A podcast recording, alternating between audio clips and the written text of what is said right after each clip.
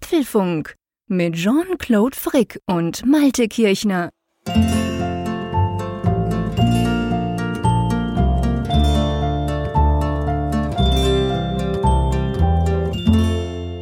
Hallo und herzlich willkommen zum Apfelfunk, genauer gesagt zur Ausgabe 186, die wir am Mittwoch, dem 4. September aufnehmen und die wieder eine Live-Folge ist. Ihr kennt das, die erste Folge immer im neuen Monat, die streamen wir live, also quasi die Aufnahme, die wir machen, die streamen wir gleichzeitig live. Im Moment hören fast 200 Leute zu, ziemlich krass am späten Mittwochabend, die dann mit dem Hashtag Apfelfunk live auf Twitter zum Beispiel sozusagen mitreden können und uns korrigieren können. Aber lieber Malte, ich muss ja sagen, ich habe letzte Woche zwei Dinge gelernt. Zwei Dinge. Genau. Ich habe gelernt, dass wenn man, und das bringt mich so ein bisschen in einen Zwiespalt, muss ich dir, ich bin hin und her gerissen. Ich habe gelernt, dass wenn man dich zu lange alleine lässt bei deiner Düne, also wenn man, wenn man dich nicht besuchen kommt, dann suchst du dir einen anderen für den Apfelfunk. Dann ist man plötzlich draußen. Ja. Ich habe gleichzeitig aber auch gelernt, dass es total gefährlich ist bei dir im hohen Norden. Da gibt's so ganz, ganz üble Wespen. Klär uns mal auf. ja, ich hatte Besuch und zwar von Michael Reimann vom Apfeltalk Podcast, der uns ja dankenswerterweise auch in Frankfurt besucht hatte. Und der hat an dem schönen Samstag dann mal eben gesagt, äh, er wolle mal in die Stadt kommen. Er hatte beruflich etwas zu tun und hatte dann immer noch so ein bisschen Zeit und dann ist er einfach zu Besuch gekommen und wir haben uns dann, habe ich natürlich die Schokoladenseite präsentieren wollen, die ich dir ja auch, lieber Jean-Claude, gerne zeigen möchte, nämlich das Wasser, die Nordsee, die geliebte, die richtige Nordsee, TM. Die echte Nordsee, genau, das musste ja kommen. Ja, und da haben wir da so schön beisammen gesessen, haben ein leckeres Eis gegessen und einen Kaffee geschlürft und äh, dann kamen halt diese Viecher an wieder, die mich ja schon vor einigen Wochen malträtiert haben, nämlich namentlich die Wespen.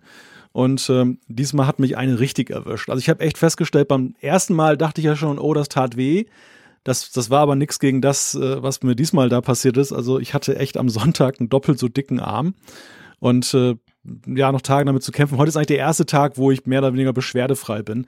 Das war echt so, dass so teilweise Krass. sogar ein Finger so ein bisschen so, ja, wie mit Lähmungserscheinungen dann da daherkam. Schätze mal, dass wahrscheinlich der Nerv irgendwie so ein bisschen durch die Schwellung eingeklemmt war. Sehr, sehr unangenehm. Also ein Grund, warum ich sehr froh bin, dass jetzt dann dieses Sommerwetter jetzt sich auch dem Ende zuneigt, weil ich habe echt keine Lust auf einen weiteren Wespenstich. Was sind denn das für Viecher bei euch oben? Also ich muss ja sagen, ich, ich bin schon seit Jahren nicht mehr von einer Wespe gestochen worden. Meinen Kids passiert das ab und zu, aber die rennen halt auch immer barfuß draußen im Rasen rum. Aber ähm, ja, das ist mir wirklich schon ganz lange nicht mehr passiert. Also lange Rede, kurzer Sinn, ich komme dich auf jeden Fall nur im Winter besuchen. Das ist mir sonst zu gefährlich. Ja, also vielleicht solltest du den, den August meiden, Ende August. Das ist ja so die klassische Zeit, wo die unterwegs ja. sind.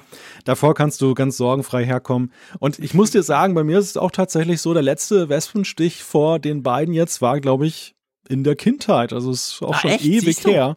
Okay. Deshalb hatte ich auch keinerlei Erfahrungswerte mehr, wie allergisch ich da drauf bin oder eben nicht. Und naja, jetzt weiß ich es halt, wieder was dazugelernt.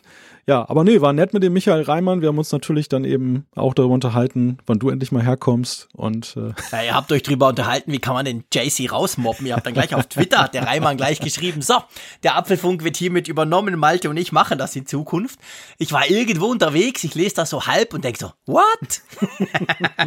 also schön bin ich noch dabei, mein Lieber. ja, ja, ja. nein, nein, ich komme dich auf jeden Fall besuchen, so oder so. Das haben wir ja schon in Frankfurt besprochen, dass ich das als, als Projekt ganz, ganz vorne dabei habe. Ihr werdet es mitkriegen, weil wenn wir zwei uns mal wieder live sehen, da könnt ihr sicher sein, dass wir ein Mikrofon mitlaufen lassen. Vielleicht nicht die ganze Zeit. Also von dem her gesehen, mal schauen.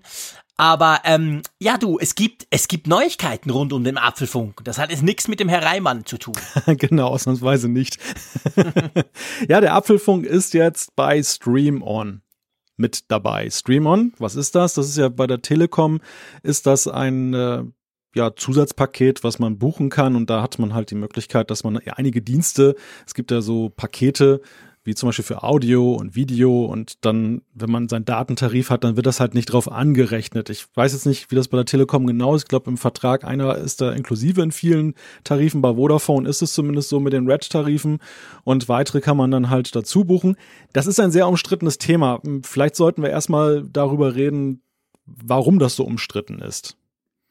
Ja, genau. Also vielleicht die Idee dahinter ist ja dann, dass man jetzt vielleicht noch ganz konkret zu, zu, zum Vorteil, den man hat, wenn man Stream On jetzt hat bei der Deutschen Telekom, dann kannst du, wenn du den Apfelfunk hörst, über die Funkgeräte-App, das ist natürlich ganz wichtig, nicht irgendwie über Overcast oder die Podcast-App von Apple, sondern über die Funkgeräte-App, also unsere eigene App, dann wird dir das, was du da runterlädst, nicht an dein Datenvolumen angerechnet. Und je nachdem, wenn du halt nicht so eine super teure Mega-Flatrate hast, wo, wo alles frei ist, dann spielt ja das durchaus eine Rolle. Vor allem, weil wir immer so lang sind. Aber ich gebe dir natürlich recht, das Thema Netzneutralität, die Netzneutralität, die Idee dahinter ist ja eigentlich die, dass die Provider, da geht's nicht nur um Mobilfunk, aber auch natürlich quasi die Daten, also alle Daten gleich behandeln, salopp gesagt. Also keiner wird bevorteilt, keiner wird irgendwie schneller übertragen und vor allem keiner sollte eigentlich quasi, ähm, beim einen zählt eben das Datenvolumen, beim anderen nicht. Aber es ist so, es ist bei uns übrigens in der Schweiz nicht anders. Die meisten Provider haben irgendwelche Pakete, wo dann zum Beispiel Spotify dazugehört, im Sinn von, also Spotify wird auch nicht, das Streaming über Spotify wird auch nicht an deinen Mobil, an deine mobilen Daten angerechnet und so. Also das ist so ziemlich gang und gäbe inzwischen, aber ritzt natürlich letztendlich die Netzneutralität, muss man ganz klar sagen. Genau, das ist ein Punkt und es war auch, muss ich gestehen, auch tatsächlich so eine Abwägung, die wir ja auch für uns am Anfang so ein bisschen gemacht haben. Es gab ja immer mal wieder Anfragen, jetzt gerade mit Blick auf Funkgerät, ob wir denn nicht dann irgendwie dann in diesen Dienst da auch oder in diese Dienste, die es da gibt, bei Vodafone gibt's das ja wie gesagt auch, ob wir da nicht auch irgendwie reingehen können. Und dann haben wir ja darüber auch uns dann beratschlagt und ja, der, der Punkt ist halt der, also wir beide sind eigentlich ja auch dann Befürworter eben der Netzneutralität. Auf der anderen Seite muss man sagen, so die Abwägung hat dann ergeben, es ist ja schon eine etwas exoterische Anwendung jetzt für, für den Apfelfunk, dass man dann tatsächlich über Funkgerät A hört und B, dass man dann dieses Bedürfnis hat, dann eben das dann zu hören. Und dafür ist es eigentlich ganz schön, wenn man dann eben die Möglichkeit hat, dass es nicht dann auf das Datenvolumen angerechnet wird. Aus dem Grund haben wir diese, das einfach mal weiterverfolgt. Das, ich denke mal, die Mehrzahl der Leute wird eben ein Podcast-Client oder eine Podcast-App benutzen wie Overcast und so, wo es dann eben sowieso nicht greift und wo man es eh nicht ändern kann. Wo man es halt dann entweder, wenn man es mobil macht, dann eben anrechnet anrechnen lassen muss oder aber eben man lädt es dann im WLAN zu Hause runter, was ja die meisten auch machen. Ja, und äh, deshalb denke ich mal, kann man das machen, weil dann eben dann doch einige eben das sehr befürwortet haben und bevor die Frage kommt, was ist denn mit Vodafone? Also das ist jetzt keine reine Geschichte, die wir nur bei der Telekom machen wollen, sondern wir sind, das kann man, denke ich, sagen, auch beim Thema Vodafone ja. dran. Ja, absolut. Da sind wir genauso dran. Ähm, und drum ähm, kann es gut sein, dass wir es vielleicht dann dort auch. Ich meine, wir, wir sind ehrlich zu euch, das bringt uns natürlich auch insofern was, dass die Telekom hat das gepusht, die haben geschrieben, hey, Apfelfunk ist jetzt dabei auf Social und überhaupt. Also wir haben das sogar in den Statistiken schon gemerkt. Also das ist natürlich cool, wenn wir ein bisschen bekannter werden noch. Also von dem her gesehen, ja. da wollen wir ganz ehrlich sein, das ist, ist schon eine schöne Sache für uns auch. Und es ist recht viel in diesen Diensten ja schon dabei. Wir sind ja längst nicht der Einzige. Das ist ja eine unglaublich lange Liste von, von diesen Diensten, die, die, die da zum Beispiel Streamon unterstützt. Und ja, da dachten wir uns halt, ist eigentlich auch eine coole Sache. Muss ja niemand. Und vor allem ganz wichtig, es ändert sich überhaupt nichts am Apfelfunk per se. Also den kann man immer, den wird man immer gratis hören. Da müsst ihr nichts zahlen, machen, Abo, nix. Ihr könnt, wenn ihr uns unterstützen wollt, da könnt ihr auf apfelfunk.com schauen. Aber ähm, wie gesagt, also das ist alles, das, das muss man nicht tun. Wenn man Telekom-Vertrag hat und Stream On hat, dann kann man das natürlich nützen, wenn man zum Beispiel nicht so viele Daten hat. Aber man muss überhaupt nicht. Und wir schauen mal, wie es da weitergeht, okay? Richtig. Ja, es gab noch eine andere, andere Frage und zwar die, wie, wie läuft das denn eigentlich technisch ab? Und das fand ich persönlich auch ganz interessant. Also ähm, das ist, glaube ich, auch kein großes Geheimnis, wie das, wie das funktioniert. Es ist letzten Endes so, dass eben diese Netzbetreiber dann gucken, wo sind die Trafficquellen. Man, man, man ja, kommuniziert halt, da und da kommt der Content her. Das Ganze muss halt mhm. eingrenzbar sein, das kann, man kann es jetzt nicht irgendwo auf so einer Public-Plattform äh, bei Google Docs oder so dann speichern, weil dann natürlich dann noch aber tausende andere Anwendungen dann eben dann auch dann in dieses Zero-Rating gehen würden. Das heißt, es ist dann in dem Falle bei uns einfach sind die Folgen auf dem Apfelfunk-Server eben gelagert, die über Funkgerät ausgespielt werden.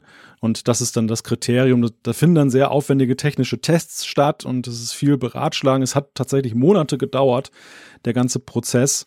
Aber ja, jetzt ist es halt da. Genau. Gut, ähm, also dann würde ich doch vorschlagen, wenn du einverstanden bist, dann lass uns mal zu den Themen kommen, okay? Genau, genau. Ja, das erste Thema. Es soll, es, es, es soll da so ein Telefon geben. Genau, es wird da sowas vorgestellt, ich glaube von Samsung. Nein, also natürlich, ihr habt es wahrscheinlich alle mitbekommen, ähm, die große Apple Keynote am 10. September. Da werden wir natürlich drüber sprechen. Die Einladung ging raus, wir wissen, wann es ist und da werden wir uns drüber unterhalten. Genau. Das nächste Thema, offene Türen. Leider nicht im positiven Sinne. Google hat einen iPhone-Hack veröffentlicht. Schlaft gut. Unter Umständen kommt jetzt Schlaftracking auf die Apple Watch, so ganz offiziell. Ja, eine positive Nachricht jetzt doch. Apple erlaubt unabhängigen Geschäften Reparaturen. Dann gibt es einen kleinen Blick in mein Studio. Wir haben letztes Mal ausführlich über meinen Bürostuhl gesprochen. Jetzt gucken wir mal, was auf dem Tisch passiert ist. Ich sag nur Space Gray. Ja, ein Thema, was mir kürzlich aufgefallen ist und was ich mal mit dir besprechen wollte: FaceTime und kein Zurück über das Umschalten in Telefonaten.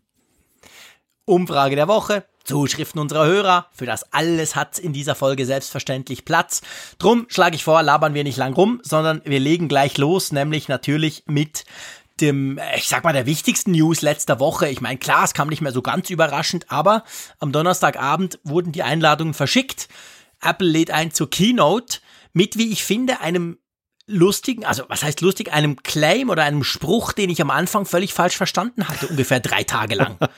Weil es heißt bei Innovation Only und ich wurde eingeladen, ehrlicherweise. Ich gehe nächste Woche hin nach Capatino und ich habe gelesen bei Invitation Only, weil das ist ja das, was du normalerweise kriegst, wenn du irgendwo eingeladen wirst. So quasi nur auf Einladung kann halt nicht jeder hin und dachte so, ja, okay, alles klar. Und habe erst am nächsten Tag irgendwo in The Verge gelesen, da sprechen sie ja von Innovation und Überlegen. Und ich dachte, was denn für eine Innovation? Guck noch mal das Mail an und sehe, aha, das ist ja anders. Das heißt ja bei Innovation Only. Ja, da kannst du mal sehen, was der Unterschied ist. Du wirst eingeladen und verstehst den Claim nicht. Und, genau. und, und ich werde abermals nicht eingeladen und ich habe sofort verstanden. Siehst du, genau, das ist wieder typisch. Den Dummkopf laden sie ein. Den schlauen Malte von der Nordsee, der muss noch zu Hause bleiben. Ja, das ist wirklich blöd. Ja, aber also dann erklär mal, dann erklär mir mal, was, was liest du da draus heraus? Man hat ja schon ganz viel lesen können, es gibt ganz viele Spekulationen, wie immer. Zum Logo kommen wir dann noch, mhm. aber nur jetzt mal bei Innovation Only. Ich meine, das, das setzt ja eigentlich sage ich mal, die Messlatte relativ hoch, oder? Das würde ich allerdings auch mal sagen. Also das ist schon ein markiger Spruch in einem Jahr, in dem wir ja in den letzten Wochen diskutiert haben, dass wir eigentlich ein iPhone erwarten, das vom Design her dem bisherigen sehr ähnlich aussieht, mit der Ausnahme, dass der Kamerabump jetzt halt künftig womöglich ein bisschen größer ausfällt und drei Linsen drin sind statt zwei.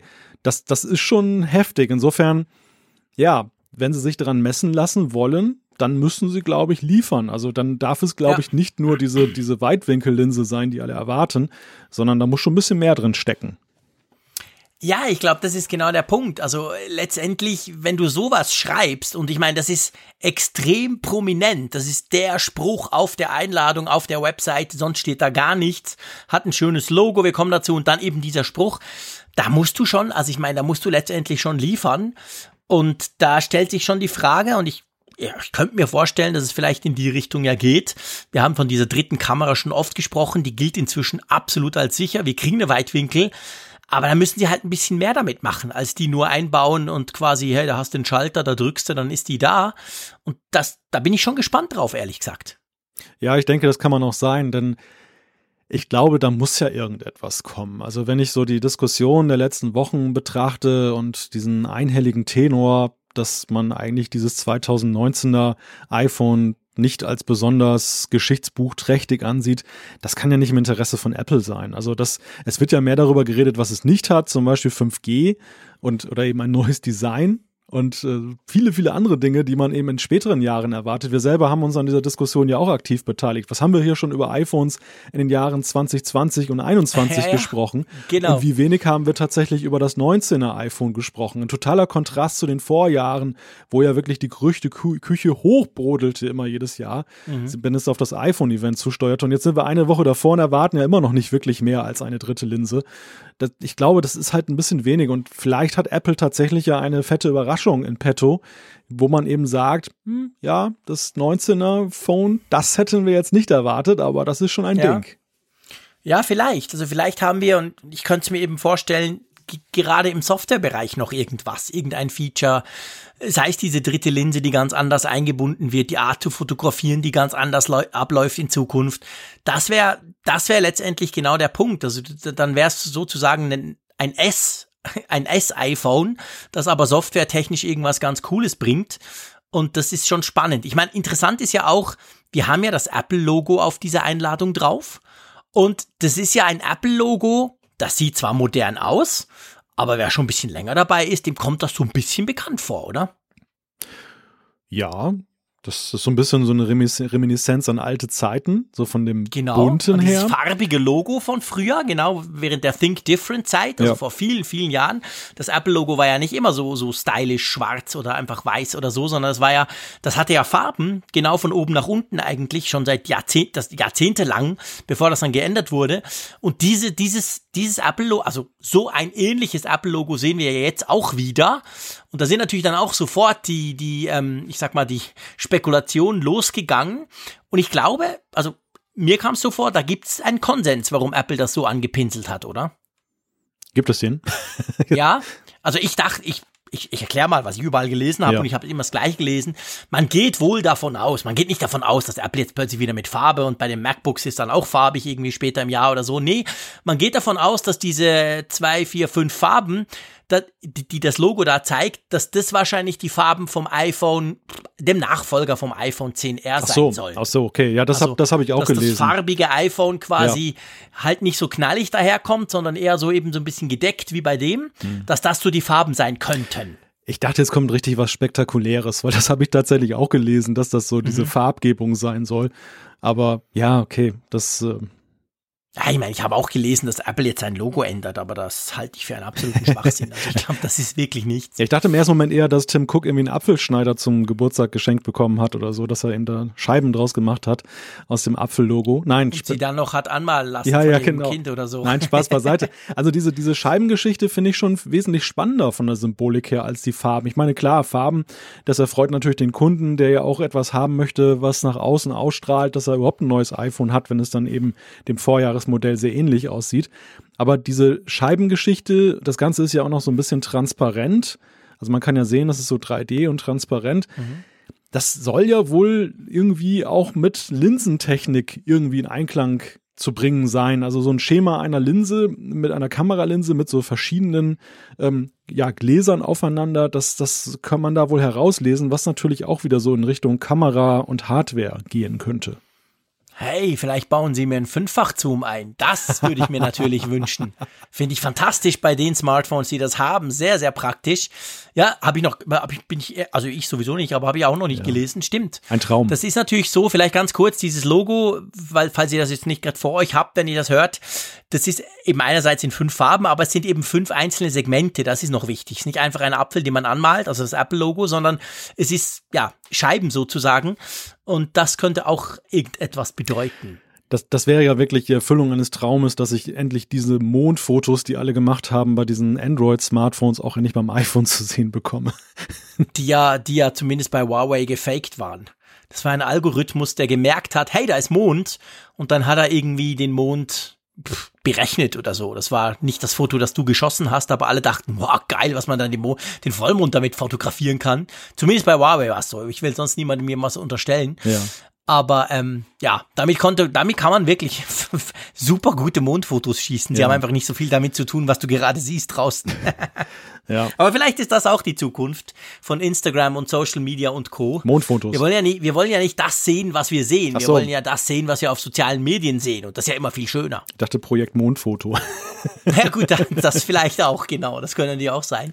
Sich Apple das genommen hat. Nee, aber ich meine, du, du sprichst von Linsen, du sprichst von fünf Elementen drum bin ich drauf gekommen. Also Huawei war ja, war ja der erste damit mit diesem, mit dieser Periskoplinse, die sie eingebaut haben im P30 Pro im Frühling. Und die besteht, glaube ich, auch aus fünf oder sechs Elementen. Drum bin ich so drauf gekommen auf den Fünffach-Zoom, den optischen. Weil das ist ja lustig vielleicht noch. Bei den ganzen Gerüchten und diskutierend und wir wissen, da kommt eine Weitwinkel, da hat man immer, man hat eigentlich nie vom, vom Zoom gesprochen man, man ging immer aus, ja, der Zoom, der ist noch dabei, diese Zweifachlinse, die hatten wir vorher schon und vielleicht, vielleicht, vielleicht, also vielleicht bin das auch nur ich, weil ich würde mir das wünschen, aber vielleicht passiert da auch was. Ja, möglich, möglich. Also ich, ich habe so das Gefühl, das Kamerathema wird größer sein, als wir das bislang gedacht haben. Dass es ja, tatsächlich nicht nur eben diese dritte Linse ist, sondern wir hatten ja letzte Woche schon drüber gesprochen, über diese Möglichkeit, dass softwareseitig eben jetzt künftig mit all drei Linsen gleichzeitig gearbeitet werden kann, sodass man nachträglich eben den Fotomodus dann noch frei wählen kann. Das wäre natürlich so ein tolles Feature. Und ich könnte mir vorstellen, dass da noch mehr Musik drin ist. Also dass sie gerade, weil sie in diesem Jahr jetzt zum Beispiel noch nicht auf diesen 5G-Zug aufspringen, auf dem alle anderen eben unterwegs sind. Müssen sie etwas bringen, wo man ja sagt, hm, ja, dieses iPhone, es kann zwar kein 5G, was man ja sowieso noch kaum nirgendwo empfängt, aber es hat diese geniale Kamera, die jetzt dann ja, vielleicht nicht ganz vorne mitmischt, aber zumindest durch Innovation glänzt. Und da sind wir bei diesem Innovationsthema, dass man dann eben sagt, wow, also die haben sich echt Gedanken gemacht, wie man das jetzt weitermachen kann, ohne nur noch ein Megapixel mehr zu machen oder eine neue Perspektive zu liefern. Ich glaube, das ist ja der Punkt. Seien wir ehrlich. Ich, ich habe jedes Top-Smartphone, je teurer, desto mehr habe ich sie auf meinem Pult, habe ich bei mir. Und ich, die, die schießen alle unglaublich tolle Fotos. Meist das Note 10 ein bisschen besser, mal das iPhone 10s Max, mal das Huawei P30 schießt mich tot. Aber letztendlich, wo ich finde, wo man was machen könnte für so Nobodies wie mich, ist die ganze Bedienung dieses Hin und Her geschalte und hier und ah, ich weiß nicht, ja komm, ich mache mal fünf Fotos, eines wird dann schon gut sein und so. Da würde ich mir mal was wünschen und da finde ich, könnte Apple durchaus was machen, da wären sie ja prädestiniert dafür. Sie sind ja für einfache Software bekannt. Vielleicht geht's genau in diese Richtung, wer weiß, wer weiß das schon. Der Eifel schreibt uns noch auf Twitter mit dem Hashtag Apfelfunk Live, dass er sich eine Apple Pencil Unterstützung, das fände er wirklich etwas Tolles, ich schlaf mal kurz ein, okay, Malte? Mäusekino mit, mit Pencil-Unterstützung. Ja, genau, ja, ja, genau. Und dann hatten wir gleich die beiden völlig überflüssigsten Dinge in meinen Augen zusammengefasst. Aber das gibt dieses Gerücht, das stimmt natürlich, ja, Eifel. Ja. Ich will da gar nichts gegen dich sagen. Das, das liest man immer wieder, dass offensichtlich zumindest die Pro-Modelle, das iPhone Pro, also die Nachfolger der 10S, die sollen das wohl kriegen mit dem Pencil. Ich meine, ich stelle mir das einfach unendlich dämlich vor. Aber hey, da lässt sich nächste Woche drüber, okay? Ja, ich meine, nach den iPads ist ja nichts mehr unmöglich, was den Pencil angeht. Stimmt. Ja, aber ich meine schon nur die Größe. Stell dir mal vor. da, da, hast du diesen Apple Pencil vom iPad Pro zum Beispiel und der ist ungefähr, der ist, der ist ja länger als mein iPhone 10s Max und dann kritzelst du da drauf rum. Boah. also da freue ich mich schon drauf. Da würde ich auf jeden Fall abranten nächste Woche in Cupertino vor Ort. Mal schauen. Aber gut, wir werden das Ganze natürlich beobachten. Es gibt einen Livestream am Dienstag, 10. September um 7 am Abend geht das los. Ich vor Ort, ich werde sicher viel tweeten, äh, Bilder posten etc.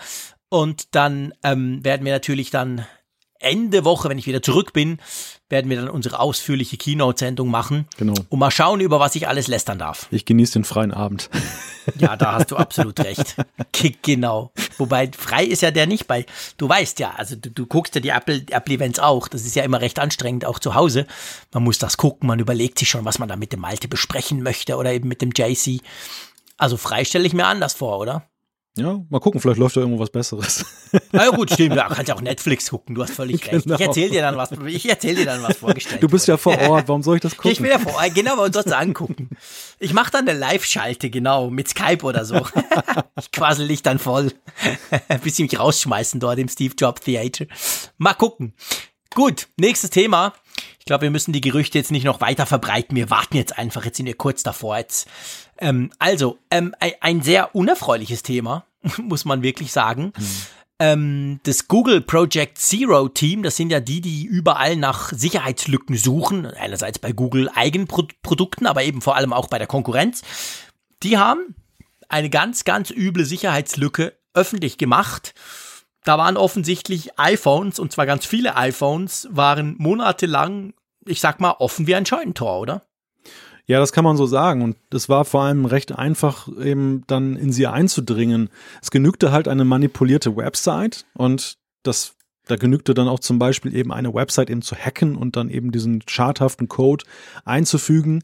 Und der reine Besuch dieser Website mit dem iPhone, mit dem Safari-Browser, der sorgte dafür, dass dann eben dann sich da was im Hintergrund installierte, was dann alle möglichen Anwendungen eben laut diesem Project Zero dann ermöglichte. Also man konnte das GPS-Signal abfangen, man konnte dann zum Beispiel diese verschlüsselten Nachrichtendatenbanken der Messenger übertragen an einen anderen Ort Und das, das geht schon ziemlich tief. Das Kuriose an diesem Bug ist, dass er mit dem Neustart eines iPhones dann wieder behoben war. Also, dass das, dieser, dieser Schadcode dann weg war bis zum nächsten Besuch der Website. Aber mhm. die Nachforschungen haben halt ergeben, dass wohl eben das auf einigen populären Websites, Namen wurden dann nicht genannt, wohl tatsächlich dann auch dann der Fall gewesen ist, dass das dann installiert war. man geht davon aus, dass eine ganze Reihe von iPhones, wir reden hier von Tausenden, dann eben auch in Mitleidenschaft gezogen wurden. Ja, man, man, man hat keine genauen Zahlen. Man weiß natürlich, theoretisch sind unglaublich viele, hätten unglaublich viele betroffen sein können. Inzwischen wurde das schon lange gefixt. Ich glaube mit 12, schon vor 12.4 oder 12.3, glaube ich, hat das schon gefixt. iOS 12.3. Also das ist natürlich eine längere Geschichte. Also vor Monaten wurde das entdeckt von Project Zero. Die machen es ja so, dass die dann die Firmen informieren und sagen, hey, ihr habt da diese und diese Lücke. Dann geben sie ihnen, glaube ich, 60 Tage Zeit. Und wenn sie es dann nicht fixen, dann gehen sie an die Öffentlichkeit. Oder sie gehen dann einfach noch ein bisschen später an die Öffentlichkeit. Und Apple hat diese Lücke inzwischen schon längst behoben. Aber es ist natürlich die Frage, und das ist so die Frage, die ich mir auch gestellt habe, meinst du, durch dieses, durch diese zumindest potenziell heftige Möglichkeit, auf sehr einfache Art ein iPhone zu knacken, meinst du, damit ist der Nimbus vom Hey, iPhone sind viel sicherer als Android so ein bisschen beschädigt oder sogar weg? Ja, das ist in der Tat eine gute Frage. Ich glaube, dass ein Android-Phone immer noch eben durch diese Freiheiten, durch dieses lockere Sicherheitsmodell empfänglicher ist für solche Gefahren. Also dass das nach wie vor so ist, dass es da, glaube ich, einen Unterschied gibt. Allerdings, es ist kurios, dass diese Geschichte gar nicht so hochgespült ist in den Mainstream-Medien. Also sie ist meines mhm. Erachtens vor allem in Fachmedien diskutiert worden, dort auch ziemlich intensiv. Es gibt ja diesen Heise-Beitrag, der ja schon eben das auch eben auf diese generelle Ebene stellt, nach dem Motto, wie du sagtest, so der Nimbus ist gebrochen. Aber ähm, ja, ich also ich finde schon, es ist fürs iPhone eine heftige Geschichte, gar keine Frage. Ja. Das, das ist schon. Ja, das glaube ich auch. Das ist schon wirklich ein Ding, weil dass das Sandboxing so zu durchdringen ist und das auch so einfach über eine Website. Also wir haben ja immer mal wieder gehört von diesen Technologien dieser Sicherheitsdienstleister, die dann eben zum Beispiel Behörden das dann andienen, dass man diese Geräte knacken und auslesen kann. Das waren ja meistens dann schon wirklich Gerätschaften, die richtig dann, was weiß ich, da Brute Force Attacken, äh, Attacken dann geritten haben mhm. auf die Geräte, sonst wie irgendwie da ein schadhaft eingedrungen sind. Und ähm, hier hören wir halt, es genügt wahrscheinlich ein JavaScript, das man auf eine Website packt, um dann da rein einzudringen. Das sieht nicht gut aus für Apple. Nee, das sieht wirklich nicht gut aus. Also das, das ist definitiv der Punkt. Das ist, und es ist ja, es, es war ja der Safari-Browser oder eine Komponente des Safari-Browsers. Weißt du, an was mich das ein bisschen erinnert?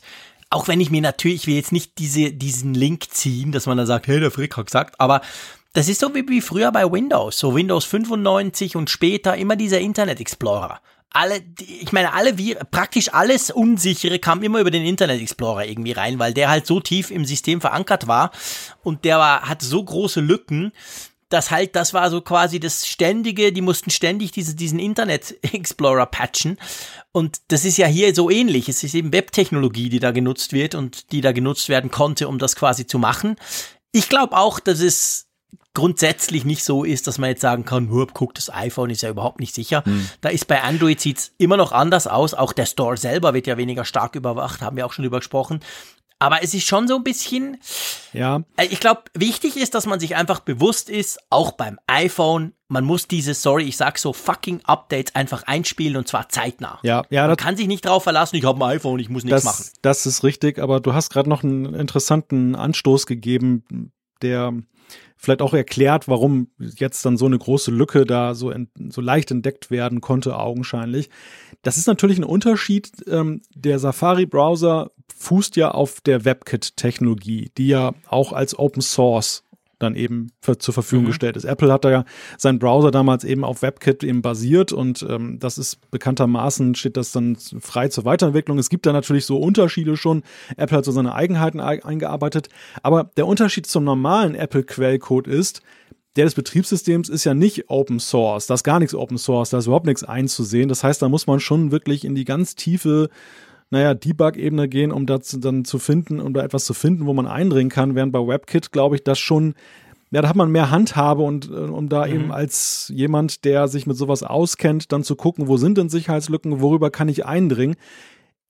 Meine gewagte These ist, dass vielleicht eben der Safari-Browser deshalb auch angreifbarer ist, weil eben da was drinsteckt, was nicht Apple nur für sich alleine hat und macht. Und eben dann, ja, ja, vielleicht. Ich, ich weiß nicht. Ich meine, die Open Source Community würde jetzt gerade dagegen halten und sagen, nein, gerade weil es Open Source ist, können wir eben alles gucken und können flicken und können helfen und können schauen, ob es wirklich sicher ist oder nicht. Also die, die, ich meine, da, da kenne ich mich zu wenig aus, definitiv. Ich meine, ich glaube ich glaub insofern natürlich auch, wenn du dir das selber, selber quasi auseinandernehmen kannst und wenn du dich auskennst, dann findest du ja die Lücken auch schneller als böser Bube, als wenn, wenn eben etwas nicht Open Source ist. Aber andererseits eben gucken auch andere drauf, finden die Lücken und informieren dann eben Apple. Also ich weiß nicht das ist so eine Diskussion, die wird ja schon lange geführt mit Sicherheit und Open Source oder eben nicht. Und Microsoft hat ja selber jahrelang gesagt, nee, nee, drum ist es ja nicht sicher, da kann ja jeder, bei uns kann niemand, weil es ist alles geschlossen und so. Also ich, ähm, ich, da kenne ich mich echt zu wenig aus. Ja, nein, das ist schon, das ist natürlich schon auch jetzt ein Hardcore-Sicherheitsexperten-Thema, um jetzt zu analysieren, ob das wirklich so ist. Das ist nur meine Vermutung und das ist natürlich mhm. ja immer wieder, weil du den Internet Explorer nanntest, ja auch so ein Problem, diese Verquickung eben, die man da unweigerlich hat in einem Browser auf der einen Seite in der Darstellung von in Anführungszeichen statischen HTML-Seiten und gleichzeitig mhm. eben diese, diese Dynamisierung, dass man eben JavaScript, also kleine Programme drin ausführen kann, um eben da eben was Bewegliches reinzubringen in diese starre Struktur. Und genau in diese Kerbe haben ja immer wieder Sicherheitslücken reingeschlagen. Es war ja immer wieder ja, diese stimmt. Sache, dass eben gerade diese JavaScript-Sache in Browsern dann dazu geführt hat, dass irgendwelche Scheunentore aufgemacht wurden, ich meine, die Konsequenz kann nicht lauten, JavaScript abzuschalten oder rauszunehmen, denn dann würde das Web um einiges anders aussehen. Aber das, mhm. ist, das ist schon ein Problem, glaube ich. Ja, ja, ja, das ist natürlich definitiv ein Punkt. Also auf jeden Fall, ich glaube, ob Sicherheitsexperte oder nicht, man muss Updates zeitnah einspielen, wenn sie rauskommen. Man muss nicht das Gefühl haben, ja, nein, uh, vielleicht geht's dann wieder nicht, ich warte mal noch vier Monate weil, das konnte man jetzt anhand diesem Beispiel wirklich krass sehen, es können ganz übelste Lücken sein, die, die euch wirklich euer iPhone knacken quasi. Drum, ja, spielt die Updates ein, wenn sie kommen und dann seid ihr so weit auf der sicheren Seite, bis die nächste ähm, Sicherheitslücke dann gefixt werden muss. Apropos fixen. Könnte ja sein, so sind jedenfalls die aktuellen Gerüchte wenige Tage vor der Keynote, weil wir wissen ja iPhone, aber es wird sicher auch eine Apple Watch gezeigt werden am 10. September. Und man geht jetzt davon aus, dass die Apple Watch 5, die neue, die da kommen soll, etwas kann, was, glaube ich, sich viele, du glaube ich auch, ich auf jeden Fall auch, sich schon lange wünschen, oder? Als ich diese Nachricht gelesen habe, muss ich unweigerlich denken an die, diese vielen Evergreens, die uns seit vielen Jahren begleiten. Ja, also ich sah vor meinem geistigen Auge eine iPhone-Keynote, wo Tim Cook mit einem autonom, autonom fahrenden Apple-Auto mit einem riesigen Apple TV Großbildfernseher drin vorgefahren kommt und dann schlafend und dann macht die Apple Watch das Schlaftracking. Also es geht um Schlaftracking. Ist ja so ein Thema, was uns jetzt schon einige Weile begleitet. Wir beide waren ja auch schon der festen Ansicht, dass wir das definitiv sehen werden mit irgendeiner Apple Watch oder Softwareversion. Mhm. Und jetzt Letztes halt. Jahr mindestens schon, ja. Ja, ja, richtig. Und jetzt im Jahre 2019, im September, soll es also wohl angeblich soweit sein. Genau. Ich meine, das Elegante an diesem Gerücht, ich gebe dir recht, dieses Gerücht kommt wirklich alle Jahre wieder und zwar schon seit ziemlich langer Zeit. Sicher nicht erst seit letztem Jahr. Ich glaube, bei der Dreier war es schon, dass man dachte, ja, da kommt dann sicher Schlaftracking noch rein. Ist ja auch, ich sag mal, erstaunlich, dass es noch nicht drin ist. Es gibt ja Apps, die das machen. Man kann das, wenn man das möchte, durchaus nachrüsten mit Apps, die das so mehr oder weniger gut machen. Ähm, aber ich, ich habe mir dann überlegt, was ja dieses Jahr so ein bisschen für dieses Gerücht sprechen würde, ist nämlich, dass wir sonst ja noch so überhaupt gar nichts gehört haben. Wir haben schon drüber gesprochen, neue Materialien, Keramik vielleicht und so, vielleicht Titan. Aber sonst haben wir ja von der Apple Watch 5, der neuen, nichts gehört. Das ging ja so weit, dass nicht wenige gesagt haben, du, da kommt gar keine. Das bleibt bei der Apple Watch 4, die, die pinseln die nur neu an oder machen eben eine Titan-Version. Und ich meine, das wäre ja zumindest ein Feature, ähm, das halt, das würde natürlich dann wahrscheinlich ja nur auf der 5er funktionieren, oder? Könnte sein, ja. Oder eben auch gerade nicht. Also diese, diese Nachricht, die da jetzt ja kam, dass das dann angeblich sein soll, die macht insofern für mich einen Sinn, dass da ist ein Argument drin, was ich ganz interessant fand aus Apples Sicht, was vielleicht auch der Grund sein könnte, warum sie es nicht schon letztes Jahr gebracht haben mit der Series 4, die ja sowieso schon sehr viel zu bieten hatte, sondern eben mit einer Series 5, die ja aller Wahrscheinlichkeit nach vom Design ja der total ähnlich sein wird, die wir jetzt mhm. am Arm haben. Also warum sollte man eine weitere Apple Watch kaufen? Und der Grund ist, und das steht da eben drin, dass dann diese Schlaffunktion angeblich eben auch auf mehreren, über mehrere Uhren sich erstrecken kann. Ich kann also sagen, dass ich eben eine Tages-Apple Watch habe und eine Nacht-Apple Watch und dass mein Schlaftracking aber dann so übergreifend angeblich das dann eben dann managen kann, dass dann eben das all, alles meinen ja, persönlichen Gesundheitsdaten zugerechnet wird. Und das wäre natürlich ein tolles Verkaufsargument, dass man sagt, ja, du hast eine Apple Watch, aber Schlaftracking idealerweise, ohne dieses Akkuproblem zu haben, zwei Apple Watches. Das wäre doch noch viel besser. Ja, aber das hat ja niemand. Sorry, zwei Apple Watch hat ja kein Mensch. Also da fällt mir überhaupt keiner ein. Kleiner Gruß nach St. Gallen. Ja. Ja. Stimmt, ja, das wäre, okay, da, da, das wäre natürlich eine Variante, die, die für, für, fürs Update sprechen würde. Dann hätten sie uns aber ganz schön an der Nase rumgeführt, jetzt mit der neunten Beta, die wir schon drauf haben von WatchOS ähm, 6, dass sie das Feature zwar noch, noch gar nicht eingebaut haben. Andererseits, lieber Malte, wenn das ja alle kriegen, wenn du ja einfach warten musst, Ende September kommt WatchOS 6, zack, paff, dann hast du es drauf, dann kauft ja niemand mehr die Apple Watch 5. Das wäre doch schon ein kleines Argument für die Apple Watch 5 so e-, eines, sagen wir mal, neben noch Titan und mhm. Keramik, wo man davon ausgeht. Ja, oder? Ja, gut, aber das ist natürlich am Ende dann noch die Frage, was kann die Apple Watch 5? Vielleicht kann sie dann eben ja doch noch das, das Schlaftracking etwas besser als die Vorgängermodelle, was dann für sie spricht. Aha. Dass sie vielleicht noch einen besseren Sensor hat, einen besseren Akku vielleicht auch noch und so. Also weißt du, so ein paar Punkte, wo ich sage, ja. es läuft, also es wurde für diese Series 5 erdacht. Klar, es läuft auch auf mhm. der 4 und auf der 3 und vielleicht noch auf der 2, aber natürlich nicht so schön, wie es auf der 5 läuft. Und das, das würde ja okay. schon Gründe liefern. Ich denke, am Ende ist halt Schlaftracking, ja, wir beiden und auch einige mehr warten ja da wirklich sehnsüchtig drauf, aber eben diese Sache mit, ich trage meine Uhr auch nachts. Ich weiß nicht, ob das wirklich ein breiten Feature ist, ob das so viele wirklich wollen, dass sie dann eben täglich und dann diese Uhr tragen und deshalb auch nur eine kaufen. Weiß ich nicht. Wie siehst du das? Ja, also, hm. was soll ich sagen? Also ich, ich habe ja auch zwei Apple Watches. Ich habe mir eine gekauft nur drum, weil ich so unzufrieden war mit iOS 13, damit ich dann, wenn ich zurückgehe auf iOS 12 auf dem anderen iPhone, damit ich da auch eine Uhr dran habe, weil ich ja die andere auf WatchOS 6 hatte und die ja nicht mehr zurückkriege. Also ich meine, es gibt schon so Spinner, definitiv. Ähm, ich würde die von dem her genau für das nutzen natürlich, weil seien wir ehrlich, seit WatchOS 6 gut läuft, beziehungsweise seit iOS 13 gut läuft, habe ich die andere nie mehr angezogen. Die liegt sozusagen mehr oder weniger neu rum. Ähm, aber ja, also ich weiß nicht, ob das dann. Ich meine, die Frage ist, okay, ein Punkt. Siehst du, das ist immer gut, wenn wir zusammen sprechen ein bisschen und das Mikrofon noch offen haben dazu. Ähm, wenn das natürlich nicht einfach so, ich meine, seien wir ehrlich, das Schlaftracking, das wir jetzt per App nachrüsten können, das ist so ein bisschen, ja, so ein bisschen mit Grafik und so ein bisschen lustig und du hast fünf Stunden geschlafen und vier davon hast du dich bewegt und bäh. Wenn wir das jetzt, sagen wir mal, medizinisch angehen, keine Ahnung wie das, aber ich meine, halt so ein bisschen noch ein bisschen mehr Infos und noch ein bisschen bessere Informationen, noch ein bisschen was, wo vielleicht der Arzt sagt, Herr Frick, Sie haben Schlafprobleme, brauche ich keinen Arzt für, aber okay, und das könnte dann die Apple Watch 5.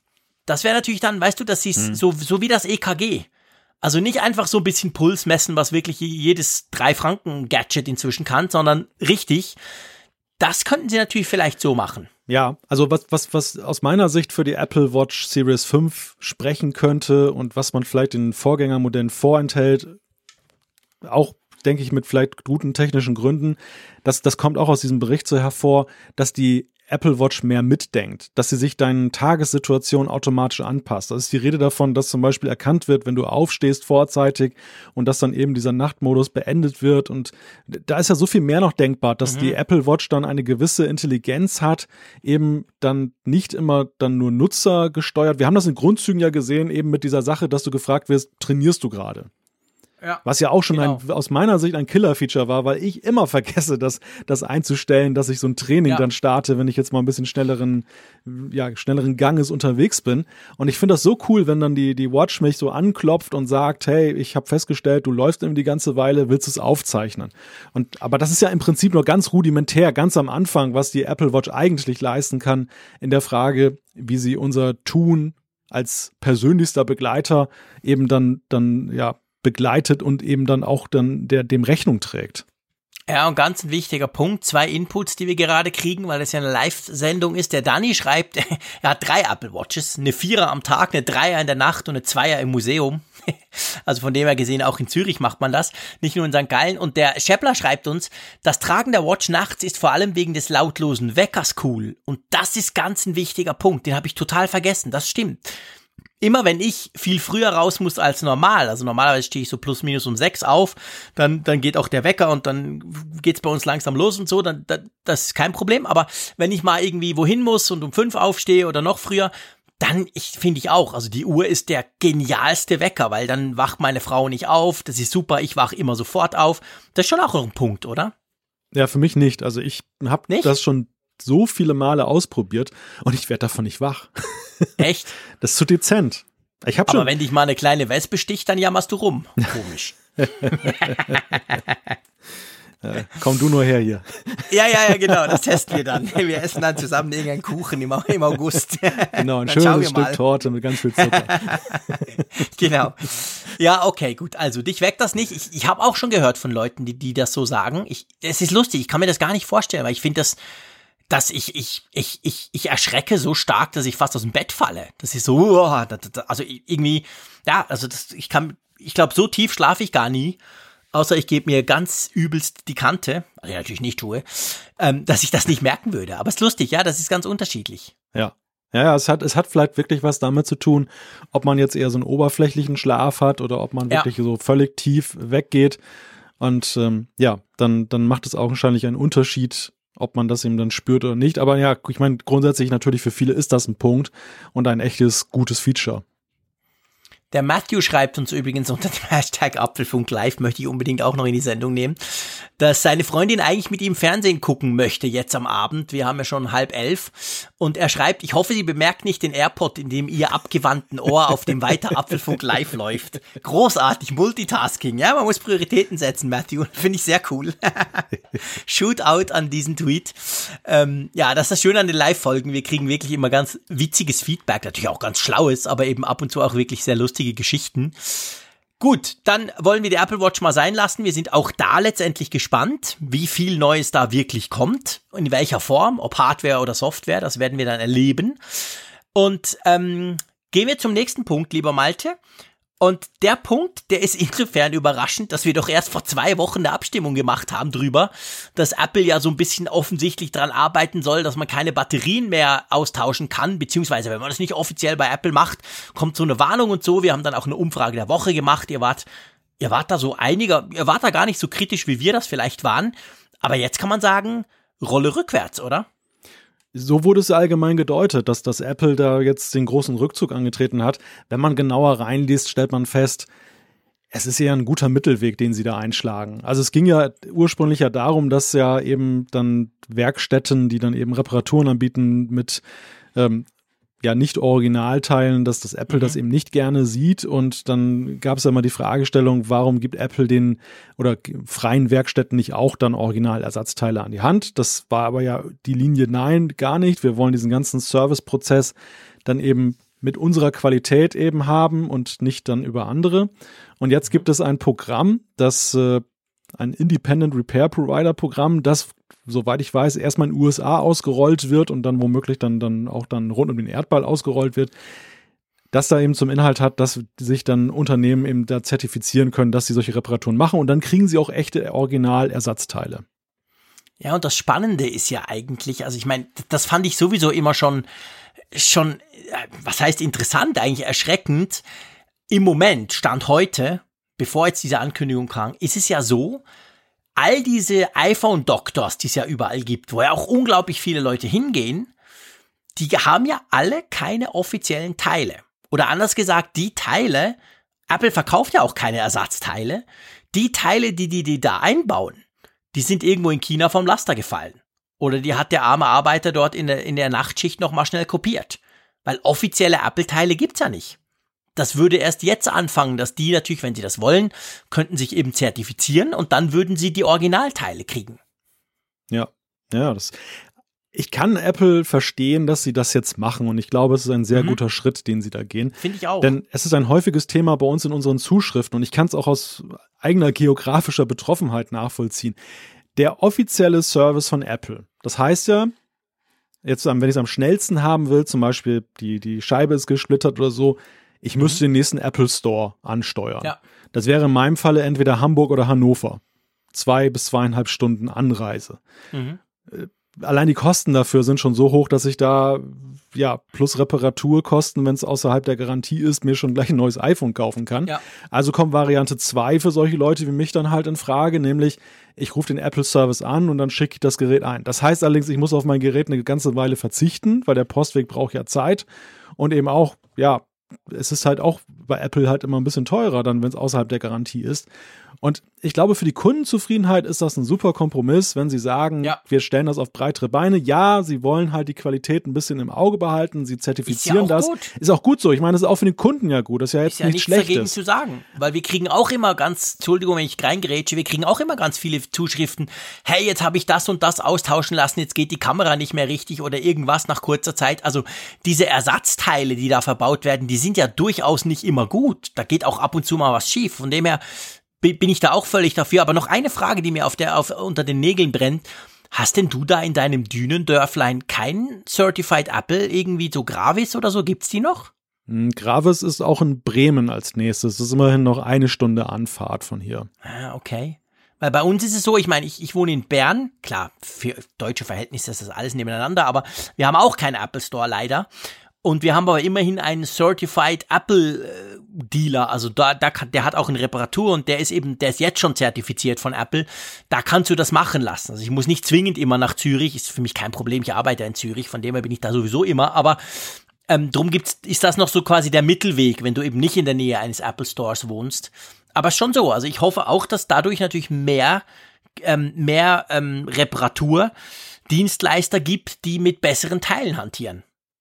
Ja, ja, richtig. Also es, es ist ganz witzig. Es, ich frage mich gerade, wie das ist. Mediamarkt, den haben wir ja auch in der Stadt.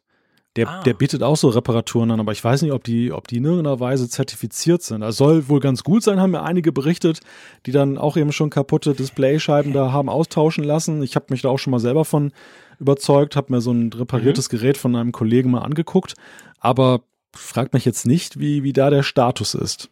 Man kann sich aber eigentlich nicht, ehrlich gesagt, doch nicht vorstellen, dass Mediamarkt irgendwelches Grau, Graumarktzeug verbaut, oder? Ja, eben, Die eigentlich. Sind doch sicher auch zertifiziert. Eigentlich nicht, Apple. ja, ja.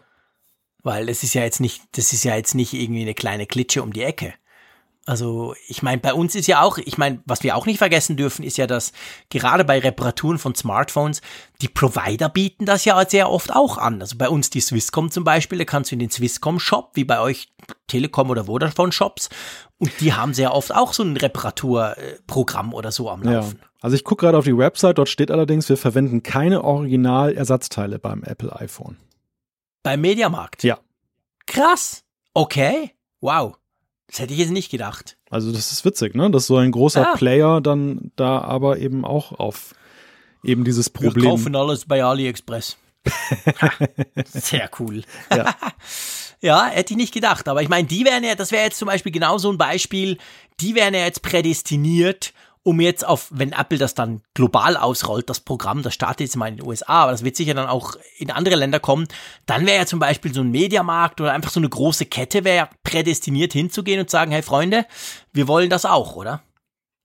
Ja, das, das wäre sehr, das, das würde halt das in die Breite bringen. Das ist eben der große Vorteil. Ne? Und ich, also, es gab auch einen Kommentar ja zu dieser Meldung, wo auch gesagt wurde, Apple konzentriert dich aufs Verkaufen. Das ist deine größere Stärke mit den Apple Stores. Mhm. Mach die Apple Stores nicht jetzt zum Unique Selling Point, weil dort die Reparaturen sind. Das fand ich, ja. das fand ich eine sehr witzige Aussage. Und ich glaube halt letzten Endes auch für die Kundenzufriedenheit, ja, ist es der Sache nur nützlich. Und deshalb ist ja. das fast so eine der schönsten Nachrichten dieser Woche. Ja, ja, find, fast Ja, fast. Wäre eine gute Überleitung zum nächsten Thema. Bist du einverstanden, lieber Ja, ja, ich wollte da gerade drauf, drauf zubauen. genau, genau. Ja, also, der, der nächste Punkt ist äh, ein ganz persönlicher Punkt. Und zwar, ihr habt letzte Woche, haben wir relativ ausführlich über meinen neuen Bürostuhl gesprochen. Wir haben unglaublich viele Zuschriften bekommen. Ich habe unglaublich viele Tweets von euch bekommen. Ich habe ja dann noch am Tag oder drauf oder, oder am, Freitag, glaube ich, habe ich ja noch ein Bild gepostet vom Vorherstuhl und Nachherstuhl. Und witzigerweise, ein paar fanden beide Stühle recht cool und so, aber die meisten haben sich darauf eingeschossen, zumindest auf Twitter, auf das mein Kabelchaos unterm Tisch. Da habe ich gemerkt, dass ich ganz andere Prioritäten setze als viele Leute. Ist mir völlig wurscht, wie es die Kabel unter meinem Tisch aussehen. Aber okay, das ist ein anderes Thema. Ja, ich habe auch auf dem Tisch aufgerüstet, lieber Malte. Ich weiß. Ja, klar weißt du das, natürlich. Ich habe dir natürlich sogar vorher ja schon informiert. Ich wollte ja noch eine Zweitmeinung. Du hast dich sehr zurückgehalten mit mich als Spinner betiteln. Das machen wir auch lieber live, gell, am Mikrofon vor Zehntausenden von Hörern. Ähm, ja, also lange Rede, kurzer Sinn. Ich habe meinen iMac 5K Late 2014 gekauft, glaube ich, im Januar 2015. Den habe ich ersetzt. Und es war jetzt nicht so, dass der nicht mehr funktioniert. Der funktioniert wunderbar. Der ist auch nicht extrem überlastet mit dem, was ich tue. Das muss ich gleich am Anfang sagen. Es gab aber einen Punkt, und zwar, drum spielt jetzt das Wetter rein. Ich bringe jetzt mal das Wetter rein. Wir hatten ja diesen Sommer, hatten wir ja beide ab und zu den Fall, dass es sehr, sehr heiß war unter, bei uns unterm Dach. Ich bin dann jeweils runter ins, irgendwie ins Wohnzimmer gegangen und so. Also das war ja es war ja schon heftig, also es war recht heiß. Und auch jetzt ist es noch verhältnismäßig warm bei mir unterm Dach und da ist mir aufgefallen, dass mein iMac doch sehr oft recht laut lüftert. Das ist jetzt nicht irgendwie katastrophal schlimm, aber wenn ich halt so eine Audioaufnahme mache und ihr wisst, ich produziere diverseste Radiosendungen zu Hause, 40, 50 Stunden pro Woche sitze ich an dem Teil ungefähr, ja, dann stört's halt. Ich meine, es ist nicht schlimm, aber es ist nervig. Und das hat mich dann so auf die Idee gebracht, ja, kannst ja mal gucken, was so ein iMac 5K 2019 kostet. Und ich weiß nicht, wie es bei dir ist. Ähm, ich frage dich das jetzt, wenn du dir einen neuen Rechner kaufst, und zwar nicht ein Notebook, sondern deinen Hauptrechner, sage ich jetzt mal, hm. machst du das auch wie ich, dass du den dann eigentlich so voll ausrüstest wie nur irgend möglich? Na komm, jetzt sag schon, wie es dir mit dem Mac Mini ergeht. genau. Bin ich eben voll reingefallen, genau. Der blöde Mac Mini. nee, aber die Idee dahinter ist genau ja. die. Also bei mir ist es so, der iMac ist mit Abstand der wichtigste. Ich, ich bin nicht der Typ, der den ganzen Power im Garten braucht oder der super cool findet, irgendwo im Starbucks alles machen zu können. Ich habe ein Notebook, das ist geil. Ich habe ein iPad Pro, alles wunderbar. Das reicht mir aber völlig für unterwegs. Also ich, ich, ich arbeite am liebsten an diesem iMac, weil ich diesen 27 Zoll 5K Bildschirm, ah, ist einfach wunderbar. Und wenn ich den ersetze, dann will ich den ja einige Jahre halten. Den letzten hatte ich jetzt, ja, ist jetzt nicht so lange, knapp, knapp fünf Jahre. Aber den vorletzten hatte ich, glaube ich, sogar sieben. Und den, den ich jetzt hier habe, werde ich hoffentlich auch möglichst lang haben. Drum rüste ich den dann immer aus mit allem, was geht. Weil ihr wisst ja, die iMacs kann man ja relativ schlecht erweitern. Machst du das auch so? Ja, also ich habe, ja, was heißt Max Out? Ich habe tatsächlich in, einiger, in einigen Punkten dann wirklich schon geguckt, dass der zukunftstauglich ist, dass ich nicht nach einem Jahr dann das Gefühl habe, oh je, genau. die Festplatte ist voll. Genau, also das habe ich auch beim letzten Mal so gemacht. Also der war wirklich alles, alles drin, was man damals konnte. Ja, und dann habe ich das jetzt beim iMac 5K gemacht, der ja im, im, im Mai war es, glaube ich, am April kam der neu raus. Äh, ja, das ist relativ teuer, das muss, kann man ganz klar sagen. Aber, und dann, äh, ja, dann ist mir eben was dazwischen gekommen. Drum kommen wir jetzt zum Thema Space Gray. Ich meine, ihr wisst schon lange, ich spreche vom iMac und von Space Gray. Da gibt's ja nicht so viele Varianten. Es ist tatsächlich so, dass ich jetzt zum ersten Mal diese Sendung mit einem iMac Pro aufzeichne, der da vor mir steht. Und ja, natürlich brauche ich den nicht. Natürlich hat der unglaublich viel zu viel Power für mich. Aber es sind drei Punkte, die ich, wenn ihr erlaubt, gerne euch erzählen möchte. Und zwar, weil ich denke, das könnte dem einen oder anderen vielleicht helfen beim, bei der Überlegung, wenn er zum Beispiel jetzt gerade davor steht, sich einen neuen, teuren, super ausgebauten iMac zu kaufen. Weil ich habe dann die Preise verglichen und natürlich ist der iMac Pro wir reden hier von der Basisversion, 8 Core etc., also 32 Giga, 1 Terabyte SSD, einfach so das Standardmodell in Anführungszeichen. Natürlich ist er noch eine ganze Ecke teurer. Aber so viel ist es gar nicht mehr. Das sind, glaube ich, im Apple Store sind es, glaube ich, 1600, 1700 Franken Unterschied so. Und dann kam der Punkt, dass ich mir überlegt habe, was würde ich, was würde dich denn am iMac eigentlich reizen? Natürlich nicht der Speed, den brauche ich nicht. Auch der iMac 5K ist unglaublich schnell. Der ist sogar schneller bei Benchmarks als der iMac Pro, lustigerweise, bei gewissen Dingen, ähm, der neue iMac, sondern mir ging es darum, ähm, die Erweiterbarkeit im Sinn von Thunderbolt 3. Das, der iMac Pro hat halt vier. Und ich schließe meinen Monitor an, ich schließe noch eine externe SSD an, da komme ich gleich dazu, dann sind ja zwei schon weg. Und der normale iMac, der hat zwei. Dann ist schon Ende. Klar, man kann die hintereinander hängen, aber da brauchst du Geräte, die das auch können. Meine Geräte haben alle nur einen Port und dann bin ich quasi schon mal voll, sozusagen. Das war ein Punkt. Aber ich gebe zu, der Punkt ist noch nicht 2000 Schweizer Franken wert. Der andere Punkt, ich bin, ich bin ganz fest überzeugt, dass dieser iMac 5K, der im April rauskam, der letzte solche iMac sein wird. Ich bin ziemlich sicher, dass nächstes Jahr Apple einen komplett neuen iMac auf den, auf den, auf den Markt bringt. Vielleicht sogar mit randlos, keine Ahnung, aber sicher nur noch mit SSD und mit einfach technologisch anders, weil der iMac Pro, der hat ja, der hat ja den T2-Chip drin, der ja viel macht vom Apple, ist ja eigentlich so, der kommt ja vom iPhone quasi. Und da merkt man einfach, der ist von Anfang an drauf ausgebaut, der hat nur SSDs drin und da gibt's nicht irgendwie was, was dreht. Und beim iMac kannst du ja dieses Fusion Drive noch konfigurieren. Dadurch fehlt aber der T2-Chip und da fehlen da ein paar Dinge. Und der wichtigste Punkt, und das mögt ihr jetzt merkwürdig finden, aber der iMac Pro hat ja ein komplett anderes Lüftersystem als, als die normalen iMacs. Und ich konnte den ja vor einem Jahr schon testen in der 10-Core-Version. Und da war es so, selbst als der Kollege kam mit seinen 8K-Videos und da rumgemacht hat, dann war der zwar hinten super warm und da kam richtig warm raus, aber man hat nie irgendwas gehört. Der war total still. Und jetzt im Gedanken an mein Büro hier, das halt immer wärmer wird, Klimawandel und so, dann dachte ich mir, hey, ich brauche einen Mac, der möglichst immer ganz still ist. Und der iMac, der langweilt sich ja zu Tode bei mir. Schon der alte hat das getan, der neue erst recht. Aber mit diesem, also die Chance, dass, dass ich die Lüfter mal höre, die ist quasi gleich null. Und dann kam am Schluss noch, bevor ihr denkt, hey, der Frick ist ein reicher Sack, typisch Schweizer, kam halt noch, ich hatte die Gelegenheit, einen deutlich günstiger zu erwerben, der absolut neu ist ich will nicht auf die Details eingehen, aber das war einfach ein super Deal. Ich dachte, boah, das darf ja nicht wahr sein. Also ich habe jetzt noch ein paar hundert Franken mehr bezahlt als beim iMac 5K. Und dafür ist es mir ganz ehrlich gesagt das Space Gray wert.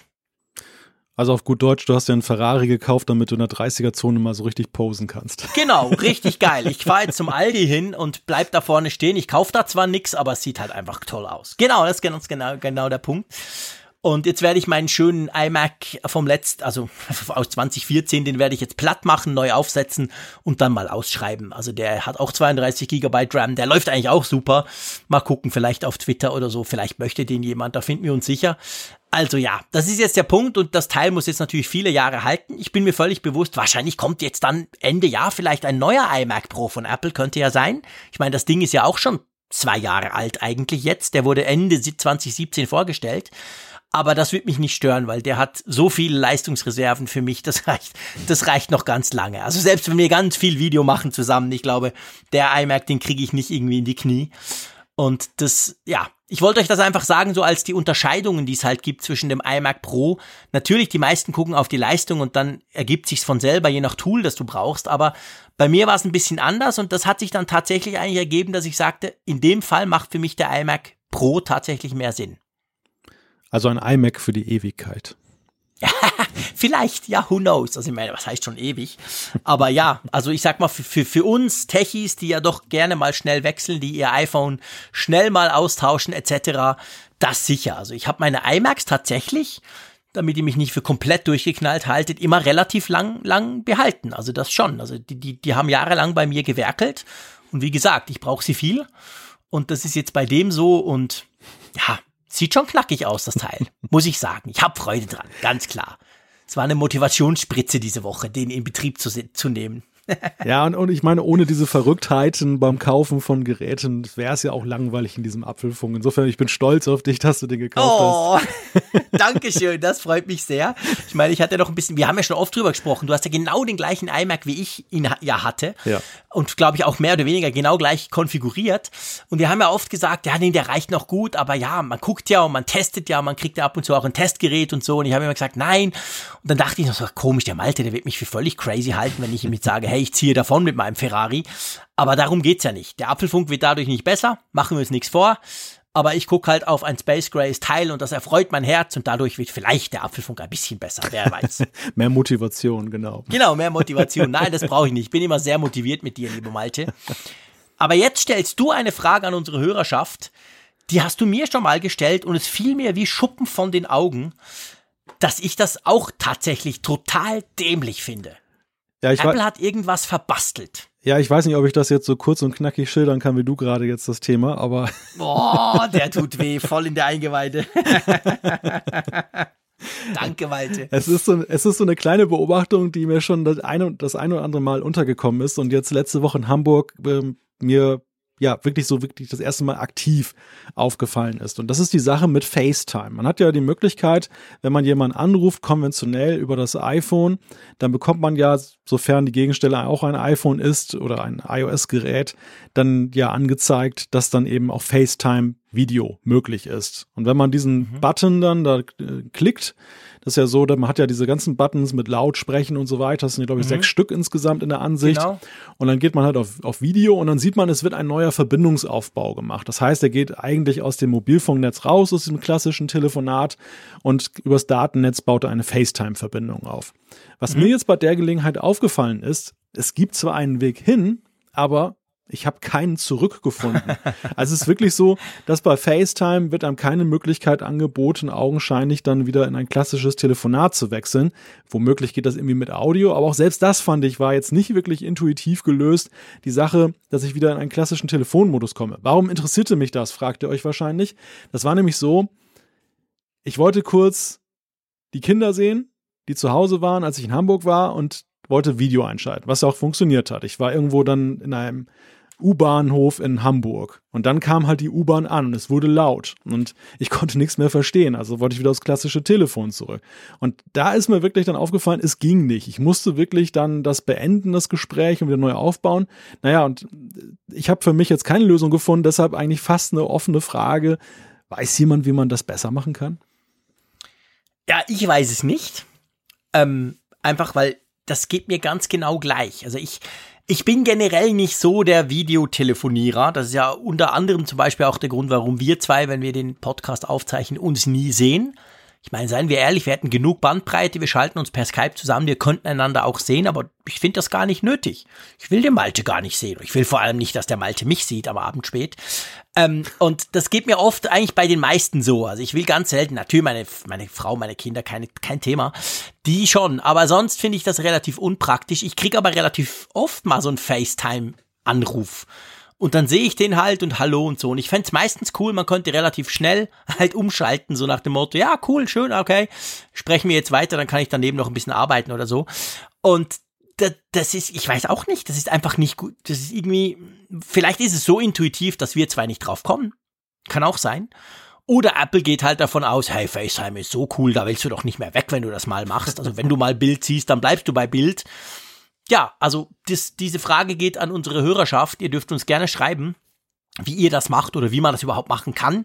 Wenn man eben so einen FaceTime-Anruf hat, man hat den angenommen oder selber geführt, dass man dann quasi, ohne gleich auflegen zu müssen, äh, ja, salopp gesagt, zurückschalten kann. Das wäre schon interessant.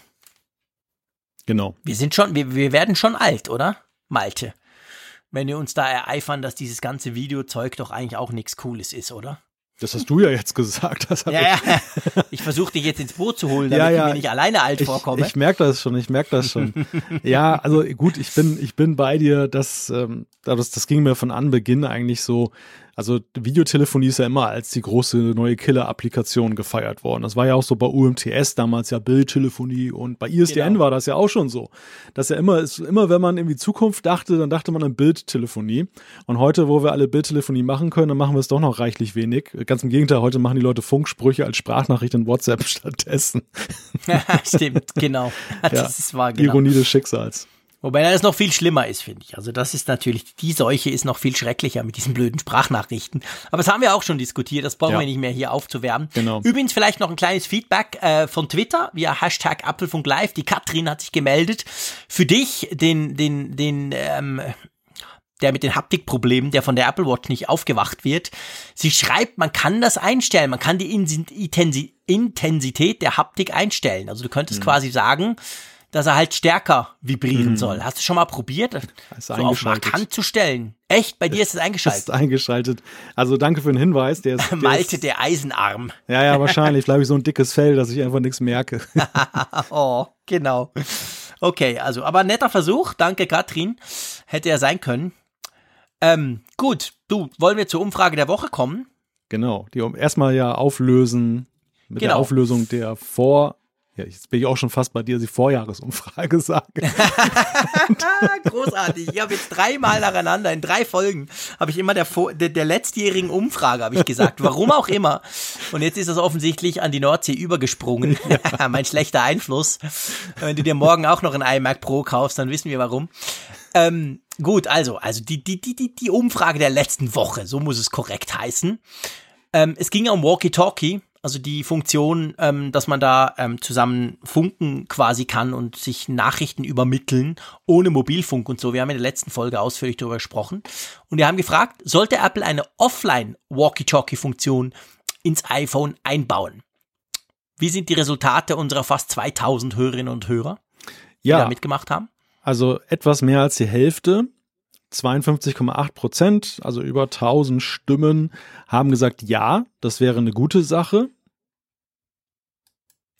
Dann, äh, Entschuldigung, dann haben ähm, 33,2, also, also genau ein Drittel, haben gesagt, weiß ich nicht, interessiert mich eigentlich auch nicht. Ja, und 14 Prozent haben Nein gesagt. Also es ist ein sehr kleiner Anteil, die tatsächlich gesagt haben, das ist Quatsch. Und ja, ich finde, überwiegend positiv wird das begleitet, dieses ja. interessante Feature. Wir haben überhaupt recht viel Feedback dazu bekommen, auch von euch, wo ihr euch so überlegt habt, was sollte das denn können oder für was wäre es denn noch spannend und so. Ähm, das hat also offensichtlich schon, ich sag mal, ist ja immer lustig, wir haben ja verschiedenste Themen und das, es ist nicht immer ganz klar, bei welchen Themen man viel Feedback kriegt, außer wenn der Frick wieder sein Chaos unterm Tisch fotografiert, dann ist es quasi ein No-Brainer. Aber sonst, und dieses Mal war es eben auch so, also dieses Walkie-Talkie-Zeug, das dachte ich jetzt nicht, dass das irgendjemand dazu animiert, uns eine Mail zu schicken, aber da kam einiges rein. Das war spannend. Ja. Also ihr habt euch da Gedanken gemacht, was man denn damit machen könnte oder so.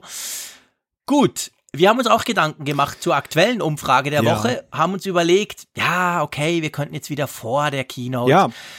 Und wir, wir haben ja noch ein Dilemma, was wir ja auch da haben mit dieser Umfrage. Denn man kann an dieser Stelle ja schon sagen, nächste Woche, du hast ja schon erwähnt, dass du ja in Amerika bist kommst ein bisschen später wieder. Wir werden also später auf Sendung gehen, nicht am gewohnten Mittwoch leider.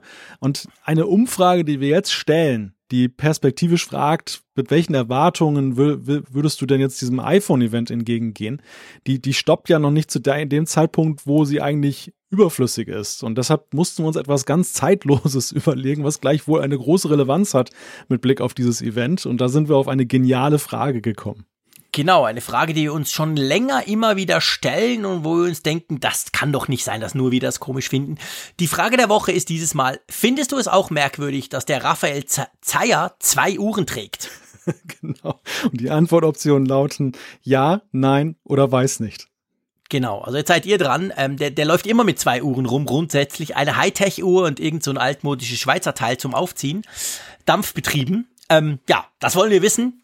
Findet ihr das komisch? Ihr könnt natürlich jetzt auch überlegen, ob, ob ihr mit zwei Uhren rumlaufen wollt. Ihr könnt uns auch Feedback geben, warum ihr zum Beispiel mit zwei Uhren rumläuft.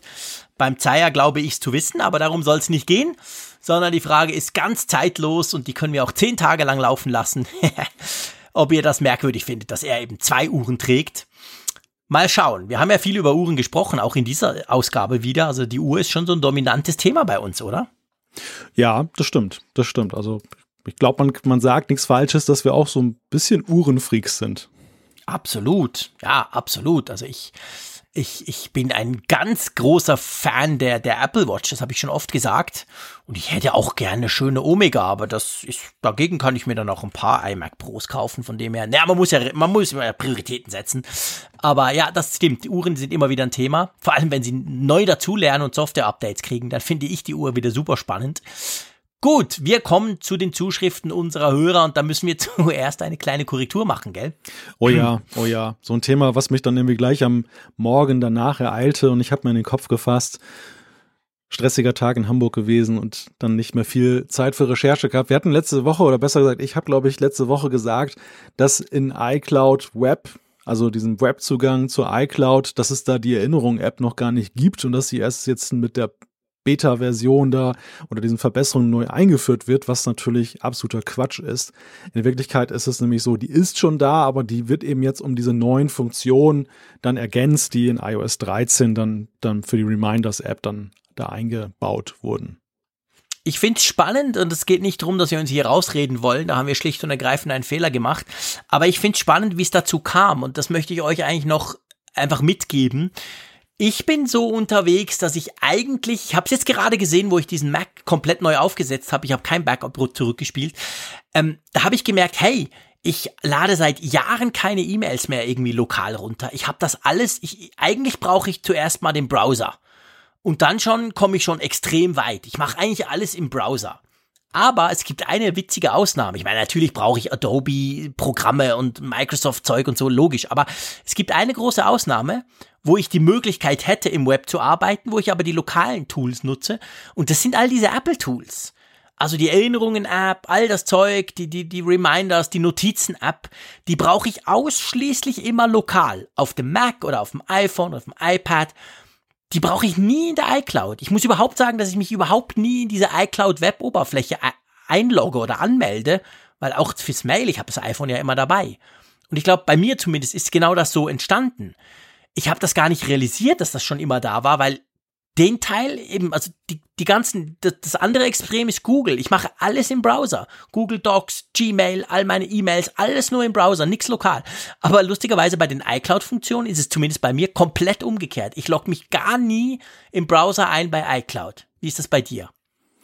Ich logge mich da tatsächlich häufiger mal ein, weil ich dann auf die Notizen-App dann vom PC aus Aha. zugreifen möchte, über die iCloud Fotomediathek da reingehe, aber augenscheinlich habe ich dann irgendwie völlig ignoriert, dass die Reminders-App sich da auch mal in meinem Sichtfeld bewegte. Sie ist sogar ziemlich zentral da, ziemlich mittig da zu sehen. Das ist sehr merkwürdig. Ja, macht nichts. Das für das haben wir unsere Hörerschaft. Das ist ja das Schöne, dass uns so viele schlaue Leute zuhören, die oftmals viel schlauer sind als wir. Und ihr korrigiert uns dann, ihr schickt uns dann Mails, sogar Screenshot habt ihr uns geschickt. Also wunderbar eigentlich. Wir, wir, wir bedanken. Natürlich nicht so, dass wir extra Fehler einbauen wollen, aber ja, ich sag mal, kann ich relativ locker damit umgehen, weil ich weiß, wir werden schon korrigiert. Irgendeiner da draußen, der weiß es dann sicher. Und das geben wir natürlich dann auch gerne weiter. Also von dem her gesehen, sage ich mal, alles Paletti. Ähm, gut, dann würde ich vorschlagen, wir kommen doch zum äh, Feedback unserer Hörer, oder? Genau. Ich würde ganz gerne gleich ein Walkie-Talkie-Feedback nehmen. Ja, gerne. Das, wir hatten ja gerade das Thema in der Umfrage und du hast mhm. ja auch schon erwähnt, dass wir die ein oder andere witzige, interessante Zuschrift bekommen haben, die auch nochmal das Thema von der anderen Seite beleuchtet hat. Und der Eberhard, der hatte uns darauf hingewiesen, dass die Walkie-Talkie-Funktion seiner Meinung nach nicht nur, wie bei uns dann eben besprochen, für Gegenden ohne Funknetz interessant ist, denn der Sinn von Walkie-Talkies ist doch, schreibt er, einer sendet und alle anderen, die ihr Gerät auf Empfang haben und sich in Reichweite befinden, hören mit. Und er schreibt weiter, wir sind mit unserem Land Rover immer wieder mal im Konvoi im Gelände unterwegs und greifen dafür auf PMR-Funkgeräte zurück. Die Reichweite muss hier nicht groß sein, um zum Beispiel bei Gefahrenstellen die nachkommenden Fahrzeuge einweisen zu können. Ein iPhone hat ja heutzutage jeder dabei. Ja, gr äh, grundsätzlich, ich, ich gebe dir eigentlich grundsätzlich recht, Eberhard. Das Problem dabei sind zwei Dinge. Also erstens, diese Meldung ging ja vor allem auch so ein bisschen am Anfang zumindest um Textnachrichten. Aber eigentlich muss man wirklich Apple schelten dafür, die Walkie-Talkie-Funktion gibt's ja im Moment auf der Uhr. Ich kann da reinquasseln, dann kommt's beim Malte oder beim Zeier zum Beispiel raus. Aber da ist es ja eben nicht so. Da, das, das Ding heißt zwar Walkie-Talkie, das hat sogar so ein Symbol, das aussieht wie so ein kleines Funkgerät, aber es funktioniert genau nicht so. Ich kann im Moment nur One-to-One, -one, also ich kann zum Zeier schicken, aber nicht gleichzeitig zum Malte. Zum Glück.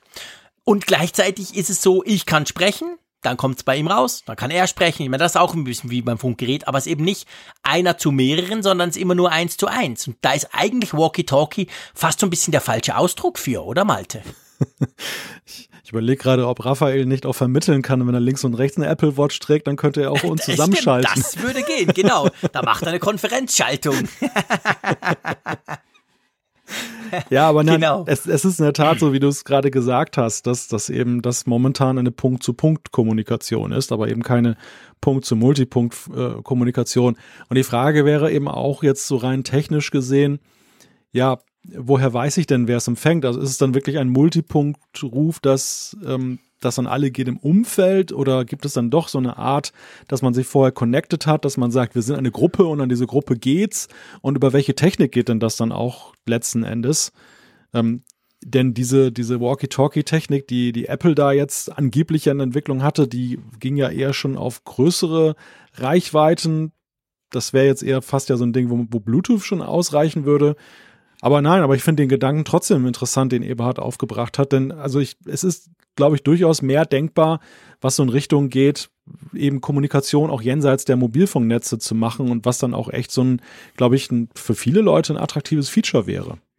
Ja, ich habe mir vor allem dann auch überlegt, jetzt mal abgesehen von dieser Offline-Funktion, die tatsächlich super spannend wäre, aber ich habe mir jetzt gerade überlegt, wo ich das so lese, habe ich mir überlegt bei Walkie Talkie selber, also die Funktion, die wir im Moment auf der Apple Watch haben, das wäre doch eigentlich auch spannend, wenn du da von einem zu mehreren schicken könntest, oder? Ja. Ja, klar. Stell dir mal vor, wie ich die Leute zuspammen könnte. Das wäre ja geil. oh Gott. Einmal Adressbuch hochladen, alle aktivieren und hallo, hier ist der Frick. naja, nee, aber das wäre, vielleicht wäre das für ein Update mal eine Möglichkeit, oder? Naja, und so eine. Gruppen, Gruppen Walkie-Talkies. Ja, da auf alle Fälle. Also wenn Walkie-Talkie hoffentlich weiterentwickelt wird, dann wäre das ganz sicher ein, ein Feature, was man sich wünschen würde. Und, und ein Punkt, der mir noch eingefallen ist mit, mit Blick auf unsere Besprechung letzte Woche ist, wir waren ja nun schon sehr kritisch, was eben die Frage angeht, kann man so ein Feature entwickeln, kann man den Leuten das wirklich mhm. anbieten. Aber denk mal, dass die erste Apple Watch, die LTE konnte, was konntest du denn wirklich damit machen? Du konntest irgendwie ein paar Minuten telefonieren, dann war der Akku alle. Und das fanden wir irgendwie total genial damals. Und äh, dieses Walkie-Talkie-Feature, das, das würde ja schon viel mehr eigentlich an Möglichkeiten auf die Waage bringen. Und gleichzeitig ist es vielleicht auch genauso selektiv dann eben tatsächlich von Nutzen für die Leute wie jetzt dann diese LTE-Variante. Ja, genau. Ja, ganz genau. Also das, das könnte definitiv sein. Gut, dann wollen wir ähm, ein anderes Thema nehmen. Ich scroll da mal ein bisschen durch, einverstanden? Mhm. Ähm, genau, und zwar ein Thema ums kommende iPhone, so ein bisschen ähm, äh, von Max, der da so ein bisschen spekuliert, aber ich finde es ganz interessant, weil er hat nämlich eine ganz schöne Auflistung gemacht. Er sagt, ich bin ein wenig enttäuscht vom neuen iPhone, vor allem, weil es kein großartig neues Feature bietet. In der Vergangenheit war das anders. Ich meine, muss man jetzt natürlich sagen, ähm, er bespricht vor allem, also bei ihm geht's eher dann ums iPhone 10s. Er sagt beim iPhone 2G, das war komplett neu, klar. Beim iPhone 3G endlich 3G, beim GS schnellerer Chip und eine Videofunktion. Das hatten wir früher nämlich gar nicht. Beim iPhone 4 kam Retina, das Retina-Display dazu. Das iPhone 4S hatte Siri. Das iPhone 5 hatte den Lightning-Anschluss und ein 16 zu 9 Display. Das iPhone 5S hat Touch-ID bekommen.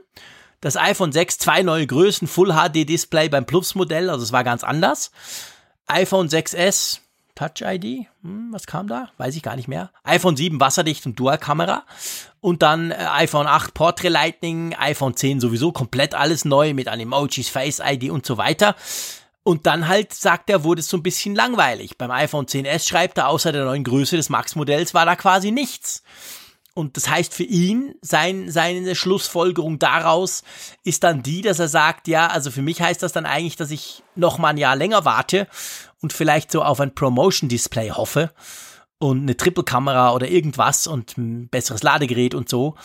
Ich meine, das ist schon spannend. Ich, ich fand das Feedback drum spannend, weil wir da mal so eine schöne Übersicht hatten, was da alles kam. Teilst du diesen Gedanken, dass man sagen kann, hey, da kamen ja immer ganz große Schritte und jetzt kam quasi nichts?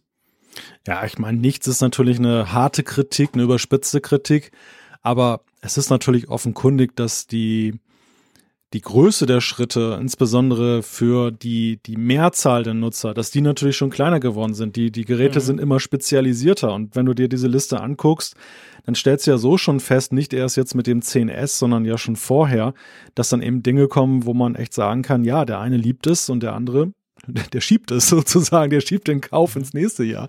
Und ähm, das, das, das, glaube ich, ist ein, ein Trend, der, der, der die gesamte Smartphone-Branche betrifft und der natürlich auch für Apple nicht halt macht. Ja, genau. Ich glaube, das ist ja ein ganz generelles Problem, dass natürlich salopp gesagt die, die, die Smartphones fast schon ausgereizt sind und dadurch ist der Aufwand quasi noch kleine neue Dinge zu tun größer. Das kostet auch mehr. Das sehen wir auch in den Preisen. Es ist nicht so, dass alle Hersteller grundsätzlich nur unverschämt sind und finden, so, jetzt langen wir da mal ordentlich zu, sondern um die Kamera von dem Level, das sie vielleicht letztes Jahr hatte, nochmal zu verbessern, musst du heute viel mehr Geld in die Finger nehmen als bei einem iPhone 4 zu einem iPhone 4S oder zu einem iPhone 5. Also dadurch wurden die Schritte einfach auch kleiner.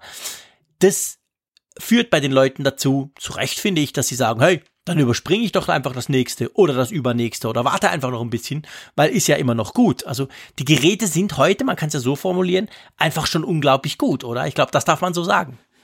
Ja, ja, absolut. Also gerade jetzt, wenn du jetzt dann noch den Normalnutzer als Benchmark nimmst und jetzt nicht den Tech-Nerd, dann, dann bist du halt sehr schnell dabei, dass da jegliche Bedürfnisse eigentlich ziemlich gut abgedeckt werden. Zumindest mhm. die gegenwärtigen Bedürfnisse. Natürlich in die Zukunft gerichtet ändern sich ja Bedürfnisse auch und deshalb ist Innovation wichtig und nötig.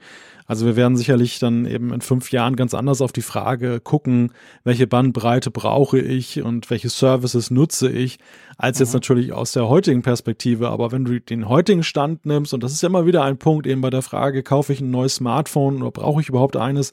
Viele sagen halt nein, das ist völlig abgedeckt. Ich habe so wie, also im Grunde genommen haben die ein Auto, was noch irgendwie 100 Kilometer schneller fahren könnte als dieses Tempo, was sie durchschnittlich fahren. Ja, genau, zum Beispiel. Das sowieso. Also die Luft bei den allermeisten Smartphones nach oben ist ja relativ groß. Also anders gesagt, du brauchst gar nicht alle Features so komplett durch.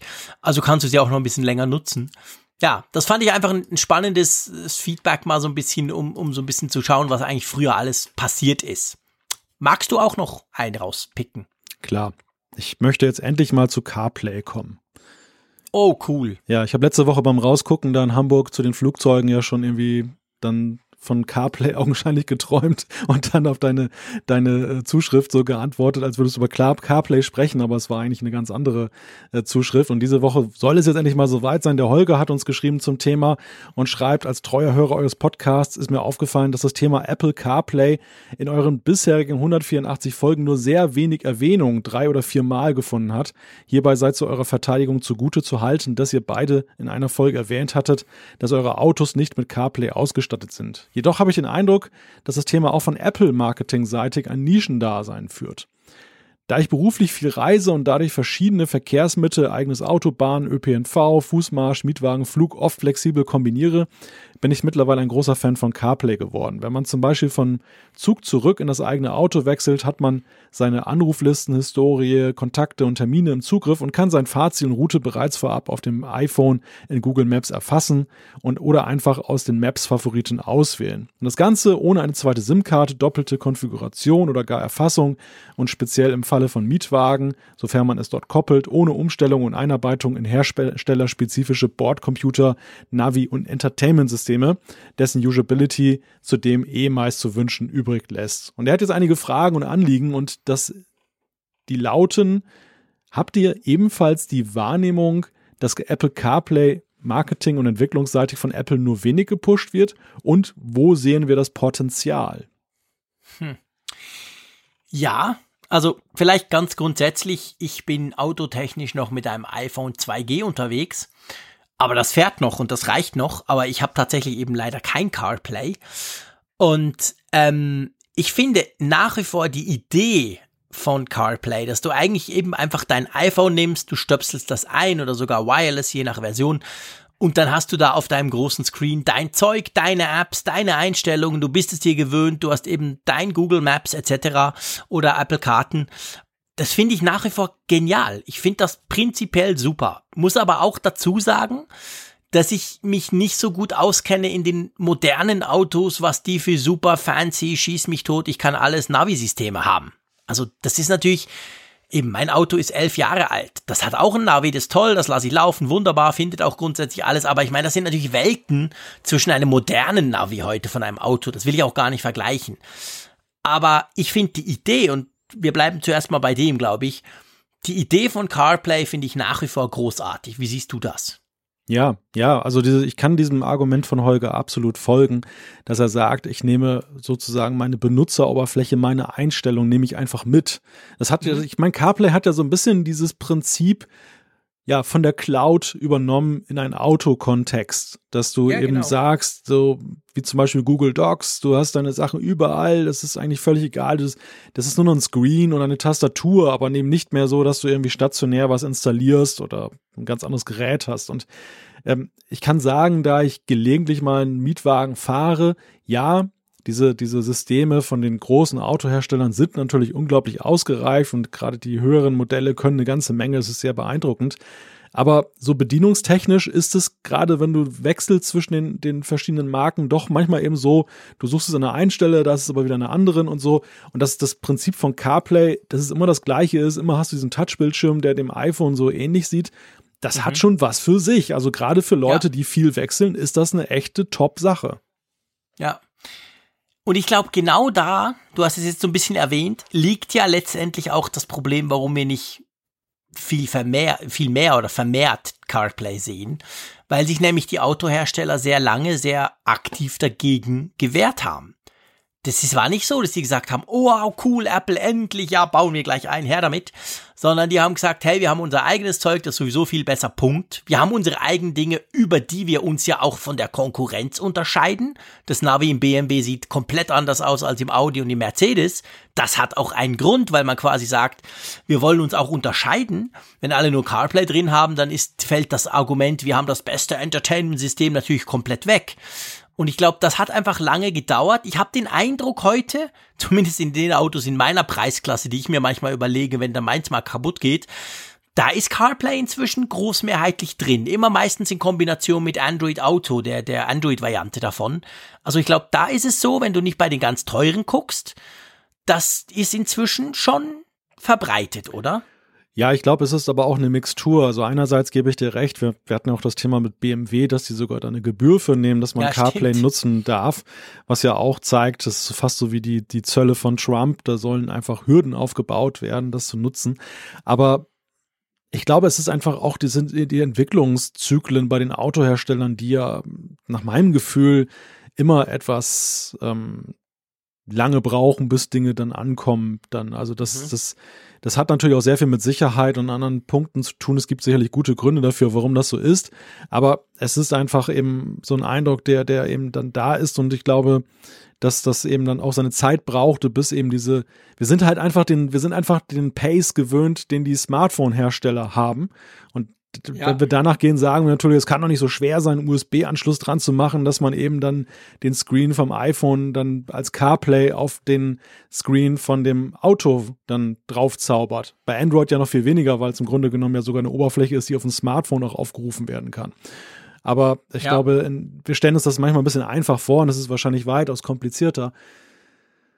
Ja, ich denke auch, es ist einfach so ein Unterscheidungsmerkmal, was die Autohersteller haben. Andererseits ist da auch mein Eindruck, dass Apple das marketingtechnisch schon arg zurückgefahren hat. Wenn du daran denkst, ja, wie sie das am schon. Anfang promotet haben, und auch wie, wie stark sie dann auch, wie viel Energie sie reingelegt haben, das zu entwickeln und wie wenig da in den letzten Jahren passiert ist.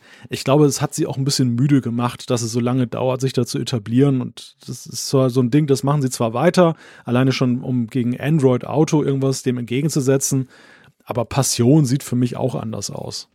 Ja, definitiv. Ich glaube, das, das ist ganz genau der Punkt. Also vielleicht waren sie, vielleicht hatten sie am Anfang auch das Gefühl, hey, jetzt erobern wir quasi das Autocockpit im Sturm und haben dann halt gemerkt, nee, so ist es nicht. Auf uns hat eigentlich niemand gewartet. Und ja, also es geht ja weiter. Der, der Holger hat ja geschrieben von, von Google Maps zum Beispiel. Das ging ja bis vor kurzem, bis, glaube ich, vor ein paar Monaten ja zum Beispiel nicht. Es gab ja keine Google Maps App. Du musst immer die Apple Karten App nehmen. Uschreko Graus, dass du da überhaupt ankommst. Also von dem her gesehen, da ist schon, es passiert immer mal wieder was, aber ich gebe dir recht, also nicht nur Marketing bei Apple, sondern generell auch die Weiterentwicklung ist, ist für Smartphones untypisch langsam, oder? Ja, ja, würde ich auch sagen. Und die Frage, die ich mir halt stelle, und das ist natürlich jetzt die Frage quasi aus der Sicht von, von, einem, von, von einem Hersteller wie Apple, wie viele Leute kannst du damit überhaupt erreichen? Weil das Problem bei all diesen Systemen ist ja, ich meine, ein Auto haben noch viele, okay, längst nicht alle, aber okay. Aber zum Beispiel so, so, so Leute wie wir zwei, wir würden das ja sofort nutzen. Aber das Ding nachzurüsten ist ja unendlich kompliziert und vor allem super teuer. Das macht ja wahrscheinlich kaum jemand, oder? Das heißt, du musst eigentlich als Apple warten, bis der Frick sich mal eine neue Karre kauft und dann hoffen, dass es eine ist, wo CarPlay unterstützt wird. Ja, also im Grunde ist es ein Problem, was du bei Autos ja schon vor CarPlay hattest, nämlich in der Gestalt, dass äh, viele Bedienelemente, die du zum Beispiel im Cockpit hast, sehr beliebt sind ja so diese kleinen Extraschalter, so wie beim ja, wie beim äh, Richtungsanzeiger hast du dann noch so ein zusätzliches Ding, mit dem du Lautstärke kontrollieren kannst oder im Lenkrad ist es eingebaut. Und die haben augenscheinlich halt so ziemlich herstellerspezifische Schnittstellen. Und du kannst mhm. dir natürlich dann für gar nicht mal so teures Geld irgendwie ein externes Radio kaufen, aber der, der Pferdefuß bei vielen Geräten ist halt dann, dass du denn diese, diese eingebaute Fernbedienung dann im Lenkrad nicht mehr benutzen kannst. Und mhm. das ist natürlich ein unglaublicher Nachteil, was einen dann abschreckt. Das ist die Frage, ob man diesen Kompromiss eingehen will. Und das ist, glaube ich, bei CarPlay auch so, so ein Ding. Ja, du kannst nachrüsten. Wir, wir haben ja auch gerade hier im Chat dann auch ja entsprechende Einträge gesehen, dass das auch einige gemacht haben.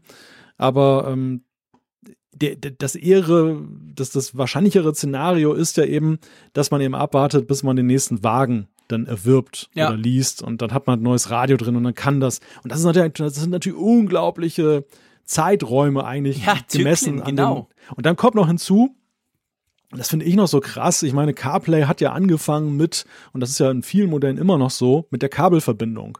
Und wir leben ja nun im Wireless-Zeitalter und dieses CarPlay Wireless kam ja, diese, diese Möglichkeit kam ja erst später. Und das wird längst heute noch nicht von allen Fahrzeugen unterstützt. Und das ist ja auch noch so ein Punkt. Also es ist ja ziemlich, es ist ja sogar ziemlich rückständig, dann, wenn du dann noch ein Kabel jedes Mal verbinden musst, zumindest mich würde das abschrecken, ja. Dass, dass ich erstmal das alles vernetzen muss, gerade wenn du eine kurze Fahrt machst. Das muss im. Grunde genommen, bam, einfach da sein, wenn du dich ins Auto setzt. Ja, natürlich, klar, definitiv. Also das, das muss einfach funktionieren. Ja, lieber Malte, wir sind wieder in unseren üblichen Zeitrahmen, sag ich mal. Und wenn du jetzt nicht noch die absolute große Killergeschichte hast, dann würde ich vorschlagen, dass wir Sendung 186 langsam beschließen. Es ist halb zwölf am Mittwoch in der Nacht am 4. September und uns hören immer noch 150 Leute zu. Ich finde das super beeindruckend. Absolut. Und sie stehen auch alle so früh auf, haben sie uns ja im Vorfeld gesagt. Genau, am, am, Anfang, wir hatten ja das Vorgespräch, also unser Vorgespräch, das kann man, wenn man die Live-Sendung mal anhört, kann man sich das auch quasi anhören, was sie so vorher so ein bisschen besprechen zusammen. Und ähm, da haben uns ganz viele dann geschrieben, dass sie super früh aufstehen, morgen um halb fünf oder sogar um vier jemand. Ja, also von, dem her sehr erstaunlich. Da habt ihr es, liebe Hörerinnen und Hörer, die das jetzt als Podcast hören, wann immer auch ihr das hört und runterladet, habt ihr es natürlich ein bisschen einfacher. Ihr müsst nicht da euch die Nacht um die Ohren schlagen. Aber ja, ich würde sagen, das war's mit der Sendung. Die nächste Sendung kommt später. Ich bin erst Donnerstagabend spät wieder da, also das wird dann irgendwann am Wochenende sein. Aber das gibt dann natürlich eine epische Keynote-Folge. Oder vielleicht auch ganz kurz, weil sie ja nur ganz wenig vorstellen. Wer weiß.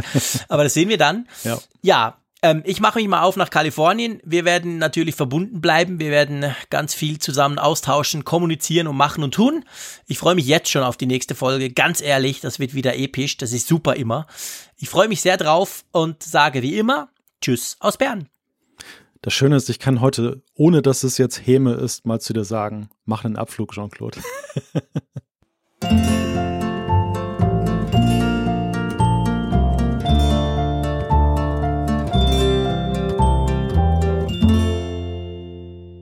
Immer auf Empfang mit Funkgerät, der App zum Apfelfunk. Lade dir jetzt Funkgerät für iOS und Android kostenlos im App Store und bei Google Play.